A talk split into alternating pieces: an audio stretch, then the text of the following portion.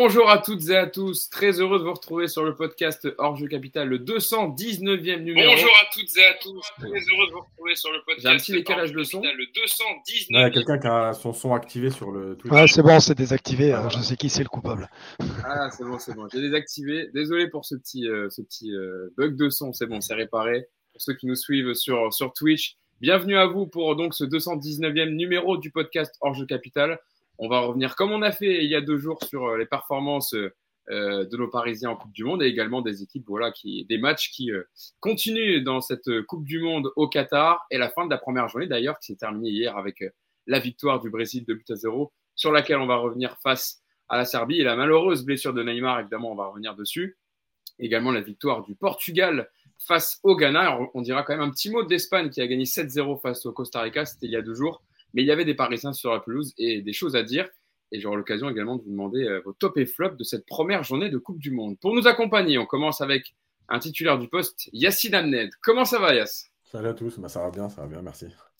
Bon, est-ce que cette, euh, ce- cette journée de Coupe du Monde commence bien avec ce Pays de Galles-Iran Alors, il y a 2-0. Est-ce que le- la fin du match a été sifflée? Ouais, c'est fini, c'est fini, ouais. C'est fini? Fini. Euh, elle commence bien, euh, je sais pas, parce que la première mi-temps, elle était quand même pas terrible, mais, euh, mais la deuxième était bien meilleure et, euh, et c'est une victoire méritée parce que, parce que les Gallois, franchement, je sais pas, les gars, venez, venez pas en Coupe du Monde, c'est pour faire ça, quoi. Eh, J'ai eu peur qu'on parte sur un 0-0 quand même. hein, quand j'ai vu la première période, Euh, il y a eu Ouais. quand même l'Iran jouait mieux. On est d'accord. L'Iran jouait pas mal. Ouais. Mais, euh, mais puis il faut dire que l'exclusion du gardien des Pays de Galles a quand même joué en faveur des, des Iranais. Mais tant mieux pour eux qui avaient montré des belles choses hein, face à l'Angleterre malgré la défaite. Ouais, deux. qu'on beaucoup plus montré que le Pays de Galles aujourd'hui aussi encore. C'est vrai, c'est vrai. On est bien d'accord. Et euh, pour terminer la bande, nous serons trois aujourd'hui. Nous sommes accompagnés de Yon et Serrano et Senaro. À chaque Ah, fois, tu sais que je me trompe à chaque fois sur le. Et tu, tu nous fais le plaisir d'être avec nous, Yon. Alors, pour ceux qui ne le connaissent pas, s'il y en a qui ne le connaissent pas, vous l'entendez sur France Bleu Gironde pour suivre tous les matchs des Girondins de Bordeaux, donc tous les week-ends évidemment hors Coupe du Monde, et puis également euh, sur France Bleu, hier par exemple pour parler de l'équipe de France, Euh, on te retrouve voilà régulièrement sur sur euh, sur France Bleu, et puis pour ceux peut-être qui te connaissaient via un autre nom sur Twitter, Nando Chala, le troll bordelais, Euh, voilà pour ceux peut-être qui te connaissaient via ça. Yon, on est très heureux de t'avoir avec nous aujourd'hui. Comment ça va? Ben ça va, salut Hugo, salut Yacine et salut le chat. Ben ça va bien, ça va bien. C'est c'est pas mal un Bordelais sur un, sur un média parisien. euh, c'est- Voilà, c'est- je vais amener, je vais essayer d'amener euh, une- la patte, euh, la patte de Fran Sergio du milieu de terrain, tu vois. On en a, on en a déjà eu parce que on n'est pas fermé, nous. On invite euh, des Stéphanois, des Bordelais. euh. Ah, c'est bien, vous êtes amateur de, amateur de, ouais, vous invitez une petite patte euh, Ligue 2, c'est sympa. Mais tu sais, euh, c'est ce que j'allais dire pour compléter Yass, on invite toujours des, des, des, des supporters ou alors des, des suiveurs ou des journalistes qui, enfin, qui suivent d'autres clubs, euh, par exemple quand ils affrontent le Paris Saint-Germain ou autre, pour euh, voilà, varier un peu et différencier les, les avis sur le podcast, c'est la force aussi du podcast, la richesse des débats, et on est content de t'avoir Yann aujourd'hui parce que tu as forcément un autre regard que la bande habituelle composée de, Yacine, de Mousse, de Nico, de Samy et Mochtabi, euh, Jean-Baptiste Guégan, Clément Pernière, bref, ceux qui le font régulièrement avec nous. Donc, on est très heureux de t'avoir aujourd'hui, Yann. Bon, pour parler euh, vite fait de Bordeaux, deuxième du classement avec 28 points, euh, c'est pas mal quand même. C'est mieux en Ligue 2 cette année que là en Ligue 1 l'année dernière.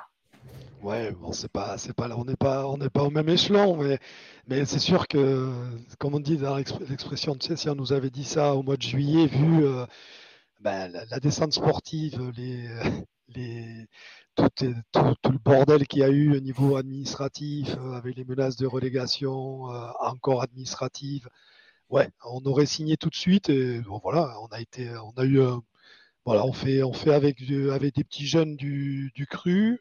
Bon, faut pas se leurrer, ça va être compliqué de faire une saison qu'avec les jeunes, donc euh, c'est top. Ça montre que pour tous ceux qui ont décrié X années, notamment les, derniers euh, acquéreurs américains et même qui décriaient le centre de formation, c'est une nouvelle fois le centre de formation qui a sauvé le club. C'est pas Lopez, c'est pas un truc, c'est le centre de formation. Donc euh, voilà. Donc non, non, on est content, on revoit, tu vois, on se satisfait de revoir de l'envie, de voir des, de voir euh, un état d'esprit, euh, qui va de l'avant. Et ça, ça fait euh, des mecs qui jouent plus avec la boule au ventre. Donc écoute, je sais pas si on montera, mais en tout cas, euh, c'est, parti sur, euh, sur, des bonnes, bases cette saison. En tout cas, on espère revoir les Girondins de Bordeaux dès la saison prochaine euh, en Ligue 1 parce que ça fait pas partie du patrimoine de notre Ligue 1. C'est- club des Girondins de Bordeaux. Donc on espère, Yon, que tu remonteras avec, avec ton club parce que franchement, pour l'instant, ils font une très belle saison. Seulement à 4 points du Havre qui est leader. Donc voilà, évidemment, tout est possible, sachant qu'il n'y aura que deux clubs qui vont monter et quatre qui vont C'est ça la difficulté. C'est pour ça que je dis euh, qu'il n'y a que 4 points entre le, le, deuxième et le premier. Et donc voilà, il y a, y a de quoi faire pour monter en, en Ligue 1. Euh, je, je lis vos, vos, commentaires. Bienvenue à vous, ceux qui nous rejoignez sur le live Twitch. Euh, LDD94 qui nous dit Hello la team. Guigui Tweet qui nous dit un petit nouveau. Et oui, Yon, c'est la première fois qu'il fait le podcast avec nous. On est très heureux d'avoir avec nous aujourd'hui parce qu'il nous a déjà invité sur les autres médias sur lesquels il était avant. Il nous a toujours euh, appelé, considéré. Euh, voilà, il a toujours été un ami du podcast Paris United. Donc, on est très heureux de lui rendre l'appareil aujourd'hui et de l'inviter avec nous. Il y a Céline Akalarbi Winch qui nous dit il doit regarder tous les matchs de Bordeaux. Eh oui, mais c'est un, un fidèle supporter. Les regarder et les commenter. Voilà. tu les, tu les, tu les fais en avant-match sur France Bleu Gironde. Pendant le match et en après-match aussi. Voilà. voilà. Je monte en tribune, je suis le consultant, euh, le consultant du journaliste. Euh, voilà. Et, mais c'est vrai que l'année dernière, je peux vous dire, alors cette année, non, cette année, c'est pas dur en fait. Mais l'année dernière, c'était horrible. Bref, l'année dernière, euh, je peux te dire, et vous savez que moi, j'habite pas Bordeaux, j'habite à deux heures, j'habite à Biarritz. Eh ben, les retours, ils étaient longs, mais alors très très longs. Et je continue à dérouler vos commentaires. Il y a Maxichou03 qui dit Yacine, tu me donnes ton maillot que tu as derrière dans ta chambre, à le RTL, et je te l'échange contre celui de Gendouzi. Alors, alors déjà, c'est hors de question. En plus, Gendouzi. Euh, et il a posé une question avant, c'était le maillot de Fernandez. Non, c'est le maillot de Vincent Guérin, dans le match de Coupe de France de 93. Ouais, c'est bien d'avoir la pression parce que les maillots sont toujours, euh, toujours derrière toi quand tu fais les podcasts. Ouais, ouais. C'est très bien, toujours très très bien la déco de Yacine derrière lui. C'est mieux que les cartes Pokémon euh, avant de. Non Mais ça avait fait parler les cartes Pokémon quand même. et, et, et, il est beau celui-là aussi quand même. Eh bah, ouais. j'allais venir sur le tien. Alors c'est quoi C'est un poster ou c'est une affiche ou c'est comment? C'est. Euh... C'est un truc, tu sais, euh, en plexi en fait. Ah, d'accord. Et euh, fait sur commande, c'est-à-dire que je l'avais fait bah, avant qu'il décède, Diego, mais avec euh, derrière c'est Mexico 86, donc c'est le logo officiel. Avec c'est fondu, c'est un gars qui s'appelle un Capar qui fait un Capar qui fait ça, qui, est, qui, qui, a un compte Twitter qui est, qui est, très bon et il peut te reproduire. Il m'avait fait ça, il m'avait fait celui-là qui est caché derrière moi je fais de la pub. Eh, y a pas, eh, eh, le code promo, je le donne après. Avec Chalana, Chalana et Bordeaux Juve de, de, 85. Voilà. On sent que c'est Black Friday avec Yon. Hein. ah, c'est ça, c'est ça, c'est le code promo, je vous l'ai dit. c'est bon. Hein. Voilà, non, non. Oh, en tout cas, ta, ta, ta, déco est très sympa, plus sympa que la mienne. Moi, je suis dans ma chambre et c'est le tableau là, il m'appartient pas. Euh, c'est le tableau de, de, la propriétaire, donc euh, moi, j'ai rien touché à la déco il y a mon lit derrière et, et c'est tout. Je reste, je reste dans. On a l'impression que je suis en prison, mais non, c'est bien ma chambre. Euh, je continue à dérouler aussi vos commentaires avant qu'on rentre dans le vif du sujet et de parler du, du Brésil. Euh, Tonio Puccino qui me dit supporter bordelais, bordelais, grosse force à lui. Ah, J'ai remercié tout le monde dans le chat. J'ai dit merci, ah. merci les gars. J'ai vu que ça me parle même de Wang dans le chat. C'est beau. Ouais. et euh, il y a, ah, j'avais vu aussi euh, quelqu'un qui parlait de ton. Ah oui, euh, Mi, Mi, Mishka qui dit beau pull coach en parlant de toi, Yacine. Beau col roulé. Mais j'ai le chauffage, hein. c'est que, que, les gens ne s'inquiètent pas, c'est juste que. ouais, mais t'as as le chauffage, mais il y en a, il y en a quelques-uns ou quelques-unes plutôt qui doivent avoir chaud en voyant ce petit pull. Ah, ah, ça. Et juste un mot, euh, Hugo, sur Mousse. Oui. Donc Mousse, il a eu un empêchement aujourd'hui, c'est pour ça qu'il n'est pas là. Vous inquiétez pas, il n'y a rien de grave. Euh, voilà.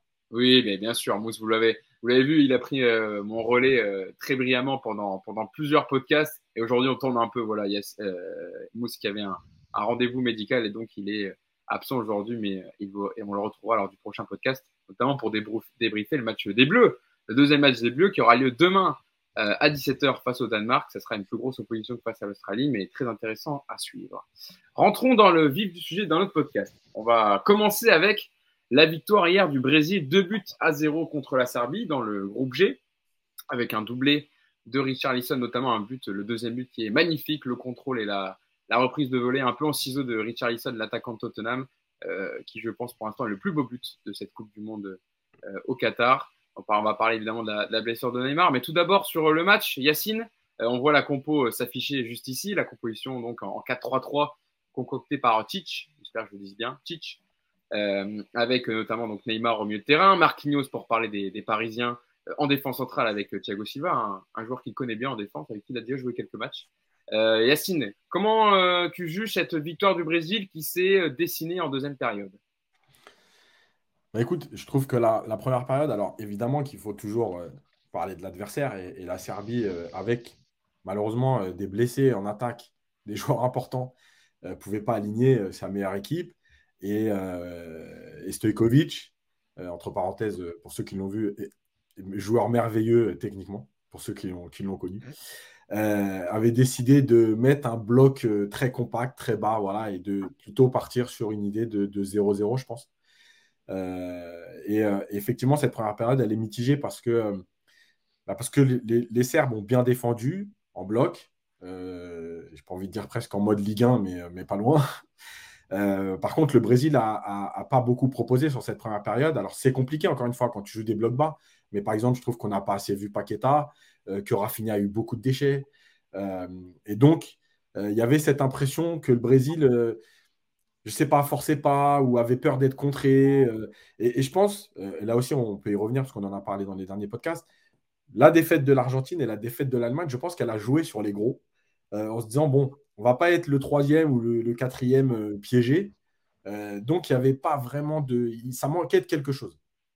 Et puis, euh, il y a cette deuxième mi-temps où, bah, en fait, le, le premier but débloque tout parce que, parce que là, d'un coup, les Serbes sont obligés de sortir. Et on l'a vu tout de suite après, dès qu'il y a un peu d'espace, bah, bah, le Brésil déroule. Et ça aurait pu finir sur 3 ou 4, même si les Serbes auraient pu revenir aussi à 2-1 sur, sur la- le coup de pied arrêté où Marquinhos sauve un peu le ballon devant le but, etc. Mais globalement, euh, après le Brésil déroule et, effectivement, ça peut tourner à la démonstration. Euh, donc il y a un Brésil après le but, il y a un Brésil avant le but. Le Brésil avant le but, il ne m'a pas forcément plu, et notamment, je répète, hein, et Paqueta. Euh, mais le Brésil, d'après le but, on sent que bon, voilà, ça, ça va tout de suite mieux dès qu'il y a un peu d'espace. Ça, c'est une équipe qui peut faire mal. Et puis un dernier mot sur la charnière, parce que c'est une charnière qui se connaît bien, qui a joué beaucoup de matchs ensemble. Bon, quand même, on sent que, on sent que les automatismes sont là. Voilà, ils ont été solides, même s'ils n'ont pas encore une fois été mis à contribution. Mais les quelques contre euh, serbes qu'il y a eu à gérer, je trouve qu'ils les ont vraiment bien gérés. Euh, voilà. Puis dernière chose, c'est euh, les latéraux brésiliens.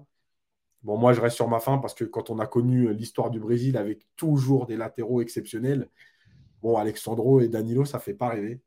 Euh, maintenant, ça reste solide. Euh, je regarde vos, vos commentaires et je salue notamment Matt du 2600 qui nous dit Salut les gars, première fois en live avec vous. D'habitude, je regarde en replay. Donc, euh, bienvenue à toi, Matt. Et en direct de Montréal. Voilà, on est suivi. euh, c'est vrai qu'un Yacine, on est suivi un peu partout euh, dans le monde et souvent, on a des, des gens en décalage horaire, on va dire. Et ça me fait très plaisir que vous nous suiviez d'ailleurs maintenant qu'on est sur Twitch et qu'on fait des lives Twitch justement pour interagir avec vous. Donc, voilà. Bienvenue à toi, Matt. Et il y a Mishka aussi, je voulais relever, qui a dit 5 offensifs pour le Brésil, le cauchemar de la dèche. Effectivement, déjà quand il y a un V4 face à l'Australie, c'est exceptionnel. Mais alors quand il y en a, quand il y en a 5 comme ça, c'est vrai que c'est vrai qu'on c'était une composition, Yon, euh, très offensive du Brésil hier. Euh, et au-delà du but de Richarlison, le premier en, en, deuxième période qui a débloqué le tout, il y a aussi même deux poteaux hein, de Alexandro et Casemiro, not not notamment euh, la Serbie qui n'a pas existé et le Brésil qui. Euh... Et puis même quand on voit les, les remplaçants Yon, en deuxième période, quand tu vois ouais. qu'il fait rentrer Fred, Rodrigo, Gabriel Jesus, Anthony ou Martinelli, c'est vrai que l'effectif du Brésil est quand même assez incroyable. Après, moi, je trouve que euh, l'équipe, euh, en fait, on va dire c'est facile de le dire avant, mais déjà la compo, j'étais un peu étonné de, voir Paqueta parce que hum, les derniers matchs que j'avais vus, j'avais pas été fan. Et, je vais parler d'un autre joueur qui pourtant est moins euh, Joga Bonito, mais que j'aime bien, c'est Fred. Et pour moi, un Brésil sans Fred et Casemiro au milieu de terrain, ça va être compliqué. Euh, faire les deux en même temps, euh, ça va être compliqué euh, pour eux parce que ça permet quand même de. Quand on voit Ney qui, est, qui est le meneur de jeu, qui part, qui part de très loin, il faut avoir, il faut avoir deux limiers derrière pour tabasser l'adversaire si le ballon est perdu et tout ça. Et, et le problème, c'est, je trouve que je trouve que c'est un peu trop. Euh, voilà, le Brésil pour moi, euh, c'est pas parce que tu, la preuve, on le voit, ils ont mis cinq offensifs. Euh, ils ont eu beaucoup de mal jusqu'au jusqu'au jusqu'au premier but. Donc c'est et il faut pas se leurrer. Les équipes qui vont jouer le Brésil, ça va jouer bas, ça va voilà, ça et c'est pas forcément c'est pas forcément en compilant les attaquants. Moi, il y avait deux choix en fait que je trouvais particuliers. C'était Fred, donc moi j'aurais mis à la place de, de Paqueta. Et, et avant le match, j'aurais dit, euh, je trouvais bizarre Richard Lison, j'ai l'honnêteté de le dire. Richard Lison, j'ai l'honnêteté de le dire que que tu, moi, je suis plus Gabriel Ressus que, que, que, que Richard Lisson. Mais bon, euh, là, il a marqué euh, son doublé dans le deuxième but qui est extraordinaire. Mais, euh, mais voilà, après, j'aime vraiment pour le jeu, pour le jeu, j'aime vraiment Gabriel parce que je trouve qu'il bon, déjà, c'est un buteur aussi, et il aménage tellement d'espace pour les autres et, il permet un peu de soulager en décrochant ce que, euh, pour moi, Richard Lisson, il est trop, euh, c'est trop un attaquant de surface et le jeu brésilien n'est pas fait pour un attaquant de surface. Je ne sais pas si, si vous captez euh, enfin, le, le, truc, ce que je veux développer, mais, mais bon, la réalité, il a mis deux buts hier, il n'y a rien à dire. voilà. Mais, alors, moi, en cours de match, voilà, j'aurais fait plutôt ou alors peut-être avec Rafinha, parce qu'on l'a vu, Gabriel Jesus, c'est un joueur intelligent. C'est un peu dommage de le mettre sur un côté, mais je pense que euh, voilà, pour combiner tout ça, il est, capable de le faire et de se mettre au service du, euh, du collectif, comme il a fait à, City plein de fois euh, avant, avant d'aller à Arsenal. Quoi. Yacine, tu voulais en, fait, il y a un truc, c'est Richard Lison, c'est, je pense, alors déjà, Tite a trouvé une animation avec lui. Euh, et je pense aussi que euh, c'est euh, évidemment qu'en termes de footballeur pur, Gabriel Jesus, il est au-dessus. mais je pense que dans l'animation du Brésil, ça permet aussi à Neymar d'avoir un champ d'action plus important et de ne pas être gêné par, par les décrochages justement de, de Jésus. Et je trouve que c'est. Enfin, chacun aura son avis, mais je pense que c'est là-dessus qu'a travaillé Tite et, et, et, ça fonctionne en fait pour l'instant. et, comme, le, comme le dit Yann, après, c'est vrai que euh, bah, tu peux remplacer Richard Lisson par, euh, par Gabriel Jesus. Euh, là, il parlait de Fred, mais tu peux aussi parler de, Bruno Guimaraes qui est carrément. Qui oui, tout à fait. Enfin, le Brésil, ils ont quand même un effectif qui est exceptionnel et qui peut aussi apporter plein de, variantes en fonction de ce qui va se passer dans les matchs. Et je trouve que c'est vraiment leur force aujourd'hui. Elle est là, pour l'instant en tout cas, elle est là. Moi, c'est ce que je voulais dire, Yacine, et pour répondre à Yon, c'est que, de toute façon, Paqueta, en plus, que ce soit avec Lyon, où il était allé, on va dire, en 8, 10 relayeurs. Là, il avait un poste, euh, je trouve qu'il n'était pas adapté à ses qualités. Même avec West Ham, là, depuis qu'il est arrivé euh, dans le club de Londres, euh, il est en position de numéro 10. Donc, je ne comprenais pas trop un peu l'alignement et j'aurais mis plutôt, quitte à laisser Fred sur le banc, je ne sais pas c'était pour quelle raison, mais mettre Bruno Guimaraes qui fait une excellente saison avec Newcastle à ce poste-là justement et qui est capable lui de défendre mais aussi de se projeter. Donc il aurait été. Mais je pense que je pense que Tite aime beaucoup Paqueta parce qu'il en a beaucoup parlé. Euh, régulièrement. Et il y a une deuxième chose, c'est que dans les derniers matchs, Paqueta avait aussi euh, été aligné dans la ligne de 3 devant. C'est ce que j'allais dire. C'est ce que j'allais dire. Que moi, je l'aurais pu à la rigueur. S'il veut mettre Paqueta, il le met à la place de Rafinha. Voilà. Euh, je, relève, je regarde vos commentaires. Pastorati78 par, oui, par contre, c'est Jésus et par Jesus euh, Yon. Oui, ouais, ouais, Non, mais excuse-moi, j'habite pas loin de la frontière. Moi, excuse-moi, je suis espagnol. Moi, moi, je suis moitié, je suis un basque, moitié espagnol, moitié français. Donc, qu'est-ce que tu eh, Je sais, je sais. Et tu sais, moi, Yon, pendant longtemps, j'ai dit Gabriel Jesus, mais maintenant, voilà, je sais. Non, mais c'est vrai. C'est, c'est, oui, le J, on dit euh, Jésus. Bon, c'est bien de le savoir. Comme ça, comme on va en parler beaucoup du Brésil pendant ce mondial, au moins, on, on, sera au courant. Mais c'est vrai que de se dire que le, le, le avec Haaland, le meilleur meilleur buteur de, enfin, en tout cas un des meilleurs euh, buteurs de première ligue cette saison, soit remplaçant euh, en sélection avec la Coupe du Monde avec le Brésil alors qu'il serait titulaire dans pratiquement toutes les sélections. Euh, c'est dire quand même la qualité du banc du Brésil. autre point que je voulais voir quand même avec vous sur, sur l'attaque. Est-ce que, Yon, tu es d'accord pour dire que le Brésil, ça a été beaucoup? J'ai vu pas mal de, de commentaires là-dessus, que c'était par des actions individuelles qui amenaient à des situations qu'une vraie force collective euh, qui a fait que le Brésil s'est imposé.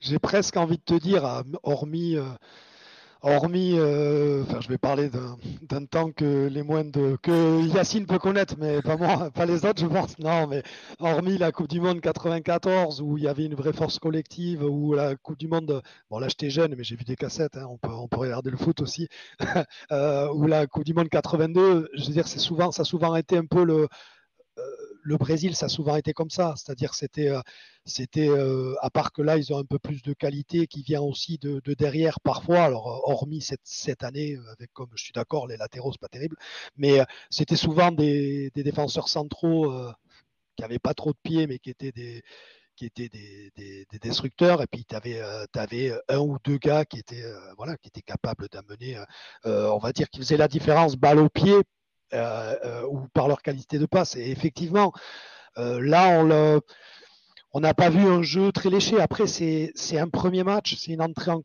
dans une compétition. c'est jamais les plus beaux matchs. Enfin, c'est rarement les plus beaux matchs. voilà, hormis, on en parlera tout à l'heure, l'Espagne qui a fait un récital. Il n'y a, pas, a pas eu d'équipes qui ont été dans le jeu. Oui, l'Angleterre aussi. Ouais. Mais oui, oui, c'est vrai mais il n'y a pas eu, voilà, ça n'a pas été, c'est vrai, l'Angleterre, c'est vrai qu'on souvent on n'en parle pas, mais enfin, moi en tout cas, ça me faisait pas tilt, mais, mais voilà, mais c'est vrai que l'Espagne a tellement écrasé derrière, bon, face, à, bon, j'en parle pas de l'Espagne, on en parlera après, mais, mais voilà, non, je suis d'accord, moi je trouve que il y a effectivement des, des fulgurances, ben, mais là, c'était, je trouvais que c'était très marquant hier. C'était vraiment, c'est pour ça qu'on va voir le prochain match face à la Suisse où il n'y aura pas Neymar c'est que tout partait vraiment de, Ney qui partait, euh, balle au pied, remonter, euh, remonter la balle, faire des, appels euh, sans arrêt, sans arrêt. Je trouvais que ça manquait, ça manquait un peu de, variété, surtout que surtout qu'un Paqueta est un peu dans un jour sans. voilà, pour c'est pas le joueur, il a été, il a absolument pas été box to box, on va dire. voilà, c'est moi je reste sur ma fin sur le jeu brésilien, mais je répète, c'était face à des Serbes. Euh, il y avait un paquet de, mecs très solides, c'était costaud la défense centrale euh, et même le milieu de terrain, c'était solide. Voilà, avec des, joueurs de devoir, donc c'est pas des matchs faciles. Et se le sont rendus faciles à partir du moment qu'ils ont décidé d'accélérer un petit peu. Euh, là, on a vu que, et la fatigue aidant, à partir de l'heure de jeu, les Serbes ils commençaient à tirer la langue, ça a été un peu plus simple. Mais mais voilà, mais c'est un premier match, donc euh, c'est difficile de juger euh, la prestation complète du, Brésil. Euh, Yacine, tu as débriefé le match dans l'émission du Club des 5 hier, qui est également en direct sur YouTube et, sur Twitch. Vous avez parlé du, Brésil et j'entendais un peu vos, commentaires avec Walid et Dominique et Samuel. Hier, vous disiez que vous n'avez pas appris en fait vraiment grand-chose sur le jeu du Brésil. Est-ce que c'est le sentiment que tu partages sur, à la vue du match d'hier? Oui, parce que l'équipe qui était alignée, alors Évidemment, Paqueta, Fred, bon voilà, c'était, un peu. Euh, il y avait toujours un petit doute entre euh, est-ce que Paqueta va être dans la ligne de 3 et un milieu un peu plus costaud, ou est-ce qu'il va être tout de suite joué en relayeur? Voilà, il y a deux, trois, deux, trois interrogations parce que l'effectif aussi le permet. Euh, mais oui, on n'a rien appris parce, que, parce qu'on a vu ce qu'on voit du Brésil. Et quand on dit. en fait, il y a, une différence entre le, les différences individuelles du Brésil et les différences individuelles de la France. Euh, dans la formation, je parle. En fait, les Brésiliens ont cette capacité à éliminer individuellement euh, par le dribble, mais euh, de pouvoir à un moment donné échanger. et ça a toujours été comme ça, c'est-à-dire qu'il y a une, une période où tu as eu du Kaka, Ronaldinho, Ronaldo, Adriano, et ils étaient tous capables d'éliminer individuellement, mais à un moment donné, il pouvait se passer des choses à une touche de balle qui étaient exceptionnelles. en fait, c'est ça l'histoire du Brésil. Et c'est pour ça aussi que par exemple, en 2002, euh, le Brésil est revenu sur une, défense à 3 d'ailleurs, qui était exceptionnelle pour eux, euh, qui gagne la Coupe du Monde 2002, parce qu'ils cherchaient une assise défensive, parce qu'ils savaient que devant le talent ferait toujours la différence. Euh, c'est la vision du football brésilien. Donc voilà, et donc on n'a rien appris de spécial, si ce n'est que est-ce que, est-ce que comment dire, l'animation offensive avec ces deux ailiers-là, elle, est viable euh, contre des équipes qui vont être encore plus fortes que la Serbie.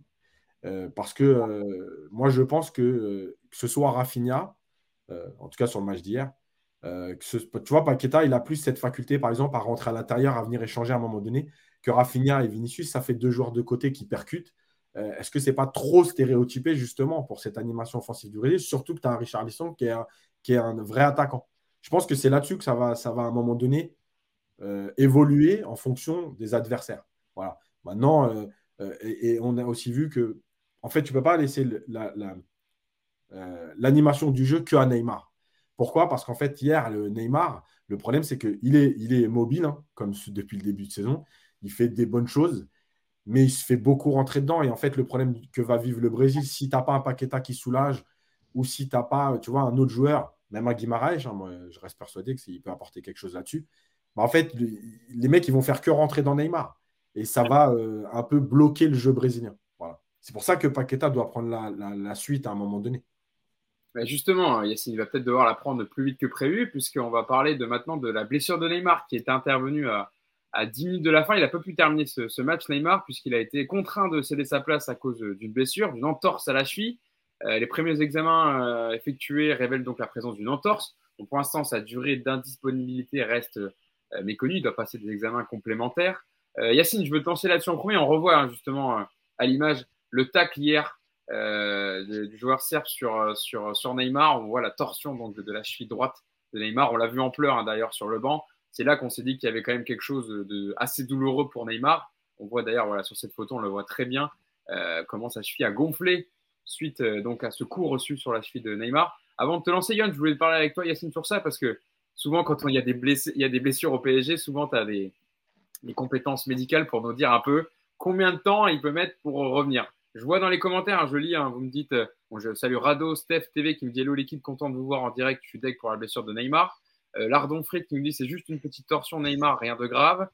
Il y en a même qui nous disent euh, que dans, qui sera là pour les huitièmes de finale en gros. Yacine, ton avis à la vue de cette cheville bien gonflée Alors, euh, je pense qu'il y a déjà une première chose avant d'aller plus loin, c'est on est obligé d'attendre malgré tout euh, les résultats des examens, genre imagerie, etc., parce que euh, les ligaments, voire les os, quand on connaît la fragilité de Neymar, bah, c'est important. Maintenant, il y a des points positifs. La première, c'est qu'il est resté sur le terrain.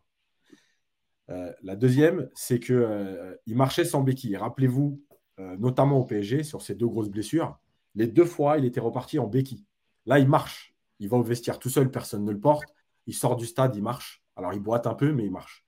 C'est plutôt bon signe. Parce que s'il avait ne serait-ce qu'une une, une, fracture ou une fêlure au niveau du métatarse, vous ne pouvez pas marcher comme ça aussi, facilement. Et si les ligaments étaient touchés, il aurait, en sortant du stade, en fait, il aurait souffert à froid. Donc, il y a deux points positifs. Ça ne veut pas dire que c'est validé, mais ça veut dire qu'il y a deux, deux espoirs. va dire. La troisième chose, c'est qu'en fait, ce type d'entorse, euh, évidemment, alors, les délais, c'est entre 1 et 3 semaines, si les ligaments ne sont pas touchés, etc. Euh, entre 1 et 3 semaines, ça veut tout et rien dire, parce que c'est quand même un- une fourchette qui est assez large. Euh, le truc, c'est que c'est entre 1 et 3 semaines aussi pour des gens lambda, parce qu'eux, ils ont quand même des soins et des, machines qui vont réduire l'hématome très rapidement, euh, qui vont lui permettre de bouger la cheville un peu plus rapidement que, si, que nous, qui avons par exemple 20 minutes ou 30 minutes de kiné quand on se fait une entorse toutes les, tout- euh, deux fois par semaine. Donc ça n'a rien à voir. Moi, je pense aujourd'hui sur ce que je vois et ce que j'ai vu, que euh, moi, je partirais sur quelque chose de. Il ne jouera pas la Suisse. Mm. En fonction du résultat, si le Brésil est qualifié, il jouera peut-être pas le Cameroun ou peut-être il rentrera pour se remettre dedans. Mais pour moi, aujourd'hui, les huitièmes de finale, ils sont largement abordables pour lui. D'accord. Encore une fois, en attendant, malheureusement, les résultats des, des- des vraies imageries euh, euh, qui permettent d'aller un peu plus loin dans, la- dans le truc. Mais sa torsion, elle est quand même. Elle n'est pas restée longtemps. Le joueur s'est pas assis sur sa cheville. Euh, voilà, il y a, y a quelques éléments quand même positifs, enfin, d'espoir, on va dire. Bon, voilà, discours, euh, on attendra évidemment les, les résultats des examens, mais un discours rassurant de, de docteur Yacine pour cette blessure Ah, de, tu vois, il y a de Neymar. qui dit? Je suis médecin du sport et je confirme ce que dit Yacine. Donc, comme quoi. Ah, oui, et tiens, on va citer Monte Cristo Beats qui dit Yes, Ouais. je suis médecin du sport, et je confirme ce que dit Yacine. Euh, et à Fed, Fed, Fed Forever 51 qui dit Il a qu'à aller voir le médecin de Nadal, dans 5 jours, il est apte. Et juste, Voilà. alors je termine sur un dernier commentaire avant de laisser la parole à Yann. Ouais. Euh, Il y a quelqu'un qui parle d'infiltration. Le seul truc, c'est que les infiltrations, en fait, il faut savoir que ça soulage la douleur. Ouais, Ça ne te soigne pas. Donc tu peux jouer. Le problème, c'est qu'après, en général. Nous, on va, nous, ça veut dire qu'à Paris, on va le récupérer en petits morceaux, c'est ça, pour le reste de la saison. Si, Non, pas forcément. C'est justement. Non, justement, ça dépendra de ce que le Brésil va faire. C'est-à-dire que si euh, malheureusement ils font match nul contre la Suisse, par exemple, et qu'ils doivent absolument aller chercher une victoire contre le Cameroun, bah, peut-être qu'il va forcer pour jouer. C'est pour ça qu'il y a aussi le calendrier qui va à un moment donné euh, engendrer ce qui va se passer. S'il peut ne- ne pas jouer les deux prochains matchs, c'est quand même mieux que s'il doit forcer sur le match du Cameroun. Yon, est-ce que tu, donc, tu partages le sentiment de Yacine? Tu es confiant pour euh, le fait de le revoir? Parce qu'on a tous eu des entorses de la cheville, on a tous eu des blessures, donc on sait quand même euh, à quel point aussi on doit mettre du, ça met du temps ou le délai à peu près. Qu'est-ce que tu penses de cette blessure de Neymar par rapport aussi au fait du calendrier et peut-être de, de passer ces deux matchs en poule pour se concentrer sur les huitièmes? Non, je pense aussi, euh, je suis assez d'accord avec ce que dit Yacine, euh, ben voilà, pour, en, pour en avoir expérimenté quelques-unes et tout ça, et, n'ayant pas joué au niveau et n'ayant pas eu le staff qu'avait Neymar, voilà, s'il n'y a pas d'arrachement osseux, de, de, ligamentaire, bah, le tout, le plus long en fait, c'est euh, pour, retrouver la mobilité, c'est que, que, que l'épanchement, enfin l'épanchement, le, le dème qu'il a, euh, de, voilà, que je, suis en train de chercher la lymphe, voilà, la lymphe, donc euh, ça, ils ont tout le matériel, les bottes, tout pour, pour drainer, faire des drainages lymphatiques c'est décoapter la cheville en fait, donc il y aura des massages et tout ça. Et effectivement, je pense qu'il va passer. Bon, c'est sûr qu'il jouera pas contre la Suisse. Et pour le huitième, euh, il faut espérer que qu'il passe. Il faut espérer pour le Brésil qu'il passe l'encombre de la Suisse. Ça sera pas un match euh, forcément facile. Et s'ils si, ont le deuxième euh, match, il peut même souffler. Le... Après, ça sera juste une histoire de, de réathlétisation, de voir si on veut qu'ils reprennent un peu le rythme avant les huitièmes ou comme ça. Mais moi, je suis pas trop inquiet si jamais, euh, voilà, les, radios ne nous disent pas, euh, euh, voilà, ne nous disent pas qu'il y a un pépin ligamentaire ou, ou articulaire. Enfin, ligamentaire, automatiquement, il y a toujours un petit arrachement osseux si tu as un arrachement ligamentaire. Mais voilà, il ne faut pas qu'il y ait ça. Et effectivement, j'espère que c'est pas de la com qui soit sorti comme ça, sans béquille et tout ça. Et, puis la dernière chose que je veux rajouter, une cheville, c'est pas un genou. Donc euh, une cheville, euh, même un tout petit peu gonflée, alors c'est pas le top, hein, parce qu'on joue pas, mais tu bien strappé dans une chaussure de foot, ça bouge pas avec du bon strapal, euh, voilà, pas de l'élastoplast, du strapal, tu le mets bien serré, tu n'as pas, la, pas, la meilleure, euh, pas la meilleure élasticité, mais tu peux la verrouiller. Après, ben, oui, euh, je pense qu'il va jouer sous infiltration pour la douleur après. Je pense qu'elle va piquer jusqu'à la fin de la compétition sa cheville, mais pouvoir jouer, il va pouvoir jouer à mon avis. Vous avez bien, vous êtes, toujours sur hors-jeu capital. Hein. C'est pas hors-jeu ah, c'est pas hors-jeu médical. Euh, mais même si on a deux experts euh, santé avec nous, euh, que sont Yacine et Yon, mais voilà, c'est important de revenir sur ça parce que c'est évidemment le fait majeur de cette rencontre, malgré la victoire du Brésil. et puis en plus, voilà, on suit le Paris Saint-Germain toute la saison, donc ça fait partie aussi du, des joueurs qui, qui, nous concernent et on espère surtout le revoir en bon état pour la deuxième partie de saison parce que ça va reprendre fort début janvier même fin décembre. Il y aura un match de Ligue 1 fin décembre. Donc, euh, voilà, suivre cette, euh, cette, blessure de Neymar. Je vois des commentaires. Yacine, il y a un commentaire de Rives 1998 qui dit Messi aussi a joué avec la cheville gonflée. C'est la même chose ou pas? Je Je pense pas parce que euh, Messi déjà s'est entraîné, etc. Donc je pense que Messi c'était une petite entorse qui devait être encore un peu gonflée. Maintenant, on a bien vu aussi qu'il n'était pas à 100% sur, sur certaines choses. Euh, et il y a un autre commentaire aussi intéressant qui, enfin, c'est normal, c'est intéressant parce que c'est un médecin du sport qui dit c'est gonflé au-dessus de la madéole et pas en dessous. Alors effectivement, euh, l'hématome, il est, on voit qu'il est assez haut sur la cheville. Et ça aussi, c'est des signes qui montrent que c'est plutôt l'entorse que euh, parce que tu vois quand il avait la fracture du métatarse, l'hématome aurait été au niveau du pied vraiment. là, il est au-dessus de la malléole, donc au-dessus de la cheville. Donc là aussi, c'est des petits signes qui montrent qu'il y a du, voilà, il y a plus d'espoir que sur les blessures qu'on a connues de Neymar avant. Euh, et pour, pour ceux qui se disent, ouais, mais il avait la tête dans le maillot, bah, c'est parce que tout simplement, il devait être dégoûté en se disant, euh, bah, encore une fois, euh, il m'arrive un truc galère dans une grande compétition, c'est tout. C'est pas tout le temps de se dire, la blessure est très grave. C'est d'être obligé de sortir au bout d'un premier match et de te dire dans ta tête que tu vas déjà sûrement rater le deuxième. Et de savoir aussi, de te dire dans ta tête que les défenseurs adverses, ils mm. savent que tu as ta cheville qui a pris un pet. Mm. Et tu sais que quand on voit le dernier match, il a subi neuf fautes 9 fautes sur l'ensemble du match, c'est ce qui est le record, euh, voilà, qui est, le record euh, de, tous les joueurs confondus euh, du premier tour de la Coupe du Monde. voilà, je crois que le, second, c'est Gavi qui en a subi 5. Mm. Donc on voit c'est quasi du simple au double. Donc et on sait qu'il va prendre des coups, on sait que les joueurs adverses savent qu'il est fragile, ils savent que c'est pas obligé et ils peuvent mettre un sale coup sans prendre un rouge ni rien, c'est-à-dire voilà, tu vois, c'est et là, c'est une cheville, c'est facile à, c'est facile à attraper, euh, entre guillemets, même, en jouant le ballon, c'est facile avec un engagement et on sait qu'une cheville fragile, c'est le seul truc. Voilà, il va falloir que, il va falloir que Neymar il dépasse ce truc-là et je pense que, je pense qu'il en est capable, mais pour ça, il va falloir qu'il, qu'il peut-être euh, qu'il veuille pas tout faire dans l'équipe comme on l'a dit à un moment donné, qu'il fasse un petit. Mais pour ça, il faut avoir les joueurs à côté pour pouvoir un peu combiner mais euh, voilà, qui ne retombe pas dans ces travers que vous connaissez tous, supporters parisiens. Dès qu'il prend deux, trois brins qui sont pas qui sont pas normaux et, enfin, et, et souvent pas sanctionné à sa juste valeur par les arbitres sur le premier coup, eh ben, il a tendance à, à vouloir mettre de la misère au mec qui lui a mis ces taquets-là, et des fois, ça pollue un peu son jeu. Quoi. On est d'accord, on est d'accord, Yann. Et c'est vrai que hier, il a, il a quand même pris quelques coups. Euh, et, et, je terminerai avec le commentaire de Rio24 sur la blessure de Neymar qui dit quand même c'est du foot, si tu es blessé au pied, ça reste compliqué de jouer à 100%. Effectivement, euh, c'est une vérité implacable. Euh, Neymar qui sera ah, ça serait ça, à 100% malgré même le s'il a récupéré de, de, ce, de ce coup. Ça serait, ça serait un enchaînement euh, Brest 3 euh, Reims, on sait très bien qu'il jouerait pas. Mais voilà, c'est la Coupe du Monde quand même. surtout que surtout qu'il a dit que ça serait euh, sûrement sa dernière Coupe du Monde. Ça serait sa dernière Coupe du Monde normalement. Donc ça rajoute aussi voilà une dimension à, cette blessure. bon voilà, en tout cas le Brésil quand même qui s'est imposé 2 buts à 0 face à la Serbie dans le groupe G.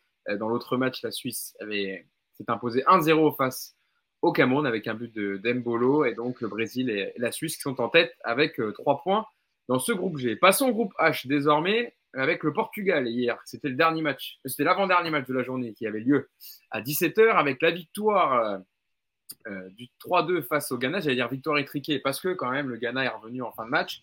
Bon, sur l'ensemble du match, a quand même mérité la victoire du, du Portugal avec un premier but de Ronaldo sur, sur penalty. Alors, penalty ou pas, je vous poserai la question quand même, parce que ça a fait pas mal de débat aussi hier sur le, contact euh, avec, euh, avec Mohamed Salissu, le défenseur de Southampton. Euh, égalisation d'André Ayou pas longtemps après. je vais regarder la minute, mais il me semble que l'égalisation intervient voilà, à la 73e, alors que Ronaldo avait ouvert à la 65e. Joao Félix ensuite, puis Raphaël Léo qui était rentré à 15 minutes de la fin, qui a marqué le troisième but, et puis Ousmane Boukari, ancien Nantais, qui a réduit le score à, à 3 buts à 2. Euh, Yon, euh, cette victoire du Portugal, euh, comment tu la juges? Euh, C'est vrai que c'est, on, en parlait hein, dans, les podcasts et dans, d'autres émissions. Il faut toujours réussir son premier match parce que tu as que trois matchs à jouer et donc voilà, tu as quand même trois points, donc tu es quand même, voilà, on va dire, conforté. Surtout que dans l'autre match, il y a eu 0-0 entre l'Uruguay et la Corée du Sud, donc tu es quand même leader de, leader de ton groupe. comment tu juges cette victoire portugaise? Bon, je trouve qu'elle est logique. Ils ont fait ils ont pratiqué un foot, euh, j'allais dire atroce, euh, pas très beau par rapport au matos qu'ils ont entre guillemets. Euh, voilà, mais mais si on si on regarde les, les, les, deux ils auraient pu se rendre le match beaucoup plus facile, les Portugais, je pense, en obligeant les, les le Ghana à sortir parce que le Ghana est resté camper toute la première mi-temps, c'est pas pas évident. C'est un match, je, ben, je, vais le redire, mais c'est le premier match d'entrée dans la compétition. Et d'entrée, il y a Cristiano qui a, de toute façon, il était dans tous les bons coups, euh, dans tous les bons coups, euh, Cristiano quasiment sur le match, les quelques bons coups qu'il y a eu. Euh, donc il a cette première occasion à la 9 minute là où il y a l'arrêt, il arrive face à Ziggy qui est sur la balle. Il a ce but refusé à la 31e pour une faute qui est somme toute euh, légère, qui peut siffler, mais qui peut ne pas siffler. Je veux dire, dans euh, un cas ou l'autre, tu siffles ou tu siffles pas, il n'y a pas scandale. C'est ça que je veux dire. Bon, là, c'est sifflé, la faute. Et je veux dire, déjà, tu peux avoir 1, euh, voire 2-0 à la mi-temps, avec un Ghana qui aurait été obligé de sortir. Et voilà, avec, avec la qualité qu'il y a sur les contres, on le voit, hein, notamment sur le but de. C'est le but, je crois, de de. Alors attends, c'est de Joao Félix ou qui se joue sur le contre avec. Euh, il y a Joao Félix et après il y a celui de Léao. C'est les deux, c'est sur des contres et deux ouvertures, euh, deux, deux passes délivrées par, euh, par Bruno Fernandez. Donc, ouais, c'est c'est chiant parce que tu te dis, punaise, cette équipe, il y a du, il y a du matos, mais ça manque, je trouve que ça manque beaucoup de liens, en tout cas sur le match d'hier, ça manquait beaucoup de liens attaque-défense. Donc euh, euh, voilà, je trouve que je suis étonné que même pas, il n'ait pas fait une minute qu'un joueur euh, comme Vitinha s'intègre pas dans, cette équipe-là. En tout cas, à moins que vous me disiez qu'il a été, qu'il est, s'il avait une blessure ou un truc comme ça dont je ne sois pas au courant, mais je crois pas parce qu'il était sur la feuille de match. Mais ça manquait un petit peu de liant. Voilà. Après, après voilà, je pense que s'il y a, honnêtement, même en étant dégueulasse, il pouvait y avoir un ou deux 0 à la mi-temps et on n'aurait peut-être pas la même analyse euh, derrière parce que le match aurait été ouvert euh, plus vite en deuxième mi-temps et on aurait peut-être vu euh, autre chose. Après, après voilà, ouais, voilà ce que j'ai à dire sur le Portugal, mais c'est premier match de compétition. euh, voilà, on va. Je pense que déjà le prochain match, on en saura un peu plus. Euh, Yacine, est-ce qu'on peut remettre la, composition pour voir quand même? Parce que c'est vrai que Yacine, elle a fait parler cette euh, composition et, il est souvent décrié, euh, Fernando Santos, l'entraîneur, le, le- le sélectionneur euh, portugais, sur ses choix de composition par rapport au, matériel qu'il a à disposition. Euh, par exemple, moi je pense à moi le premier joueur qui me vient à l'esprit et il a marqué hier, c'est Rafael Leao qui est inarrêtable avec le Milan AC, qui démarre même pas titulaire alors qu'il met but sur but avec le Milan. Et d'ailleurs, il est rentré direct, voilà, il a un impact sur le match. Euh, même on peut penser à des joueurs comme Vitinha avec le Paris Saint-Germain pour parler du joueur qui nous concerne. Même Mateus Nunes, qui, est en- qui est pas dans une grande forme avec Wolverhampton, mais quand même qui à la création aurait permis de peut-être d'amener autre chose. Qu'est-ce que tu penses de cette compo, Yacine? Est-ce que toi aussi elle te pose euh, un peu problème comme à, à Yon et moi? Alors, elle me pose problème, oui, mais, euh, mais en plus, j'ai envie de dire, euh, sur ce que j'ai vu sur le terrain, encore plus. C'est-à-dire que c'est facile de dire, moi j'aurais mis lui, moi j'aurais mis lui. Mais Non, mais je parle euh, à, à la vue du résultat et de, de ce qu'il y a dans le match, hein, pas, pas en avant-match hein, sur la compo. hein. Sur- sur- Ouais, ouais, ouais. coup, euh, en termes de contenu, c'était faible. Euh, alors, là aussi, je vais tenir le même discours. Évidemment que la défaite de l'Argentine et de l'Allemagne, elle est en train de jouer, en tout cas, elle a joué sur les, dans les têtes des favoris. Ils se disent, on va pas être le troisième qui va se faire plomber. Maintenant, il y a quand même un juste milieu entre avoir peur de te faire plomber et pas jouer du tout. Bon, la première période, honnêtement, c'était horrible. Ah, c'était horrible. ouais. Voilà, Ça, il n'y avait clair. pas de jeu, il n'y a pas de mouvement, il n'y a même pas de maîtrise technique. Euh, Enfin, il n'y a, rien. Il y a rien. Euh, et ça, c'est problématique. Euh, là aussi, il a fallu un but pour un peu débloquer tout ça. Euh, je- le penalty, moi, j'ai même pas envie de revenir dessus parce que en fait, il y a tellement de choses. Je pense qu'il y a déjà où tu te situes par rapport au Portugal. Euh, est-ce que tu es supporter? Est-ce que tu aimes bien? Est-ce que tu n'aimes pas Etc. Déjà, ton jugement, il change. Euh, les contacts, bah ouais, Alors, vous- vous- toi, toi qui es objectif, Yacine, que tu n'as pas d'attache particulière avec le Portugal ou pas, est-ce que pour toi il y a péno moi j'ai une attache, hein, j'aime beaucoup Lisbonne, mais euh, Oui, moi aussi j'aime beaucoup Lisbonne. Ouais, t'as raison sur ça. Mais non, en fait, je vais te dire, le truc, c'est que il y a toujours le, le- Je pense que le doute, il vient de. Il y a le contact en haut, il y a le bras du défenseur sur le dos de Ronaldo. Maintenant, à quel point le bras, il est appuyé sur le dos de, Donald- de Ronaldo pour qu'il tombe? Mm. C'est toujours la question, en fait. Et j'ai envie de dire, les défenseurs, ils commencent à être, à être stupides. Parce qu'il y a quand même des situations. Là, Ronaldo, il est en train de partir dans la diagonale et il n'est pas dangereux à ce moment-là. Est-ce que tu es obligé de, le- de mettre le bras pour finalement lui offrir presque euh, l'occasion de tomber et juste pas aller l'enfermer? C'est, c'est- Tu vois, c'est toujours ça. Mais je sais que c'est, c'est peut-être bête de dire ça. Mais à partir du moment où tu sais que l'arbitre euh, et que Ronaldo peut en, en- en abuser, etc., et que l'arbitre peut tomber dans le panneau, en fait, euh, prends pas ce risque-là. À cet endroit-là du terrain, il serait arrivé au point de pénalty, j'ai envie de te dire, OK, il faut aller au contact. Mais là où il allait, bon, honnêtement, euh, à moins d'un miracle, je vois pas ce qu'il pouvait faire là-bas. Donc, euh, voilà, à un moment donné, il faut aussi que les défenseurs réfléchissent à ça. Maintenant, Après, Cristiano, où il est bon, c'est qu'il arrive à passer juste devant. Il fait oui. ce qu'il faut faire, c'est l'expérience. Voilà. Pleine vitesse. veut faire? Toucher Voilà, le ballon, pleine vitesse, et voilà. Voilà. Et je passe devant, après, on verra ce qui se passera. Voilà, malheureusement, ça arrive, voilà, ça arrive, je veux dire, ça arrive tous les week-ends en Ligue 1, ça arrive dans plein de matchs euh, où on ne sera pas d'accord là-dessus. Pour le reste, voilà, je trouve que il y a, y a euh, dans cette équipe des choses qui me dérangent. Voilà, Joao Félix, c'est ce qu'il est bridé? Je trouve que le... c'est bizarre parce qu'on te met des joueurs qui ont du talent, euh, mais en même temps, on leur, on leur, on leur laisse pas exprimer le talent. Mm. Voilà, ils sont dans une organisation rigoureuse, euh, etc. Et en fait, l'égalisation du Ghana, alors avec les changements euh, à ce moment-là du coach ghanéen qui a fait, je pense, n'importe quoi, en fait, tu as 10 minutes où le match est débridé. Voilà. Est-ce que c'est. Nous, alors, nous, en tant qu'observateurs, déjà, c'est ce qu'on préférerait voir. Mais finalement, est-ce que. Et dans les deux cas, ça veut dire que. Est-ce que le Ghana peut pas aussi regretter d'avoir joué que quand ils ont été menés Voilà. Et puis, il y a cette dernière action lunaire, quand même, où le Ah gardien oui, oui. pose le ballon par terre et où le. Non, mais. Enfin, c'est extraordinaire. Ce qui s'est passé, Ils c'est. sont égalisés sur ça. Alors là, Ouais. je pense que c'est euh, le scandale, du... enfin pas le scandale, mais le, le but, le gag euh, de, de cette- Après, c'est très, très, très, très, très bien joué de la part d'I- d'Iñaki Williams. Il faut le tenter. Mhm. On voit ça sur des cassettes vidéo du foot Ouais. en folie. Ouais. Euh, et il le tente en Coupe du Monde. Il le fait très bien.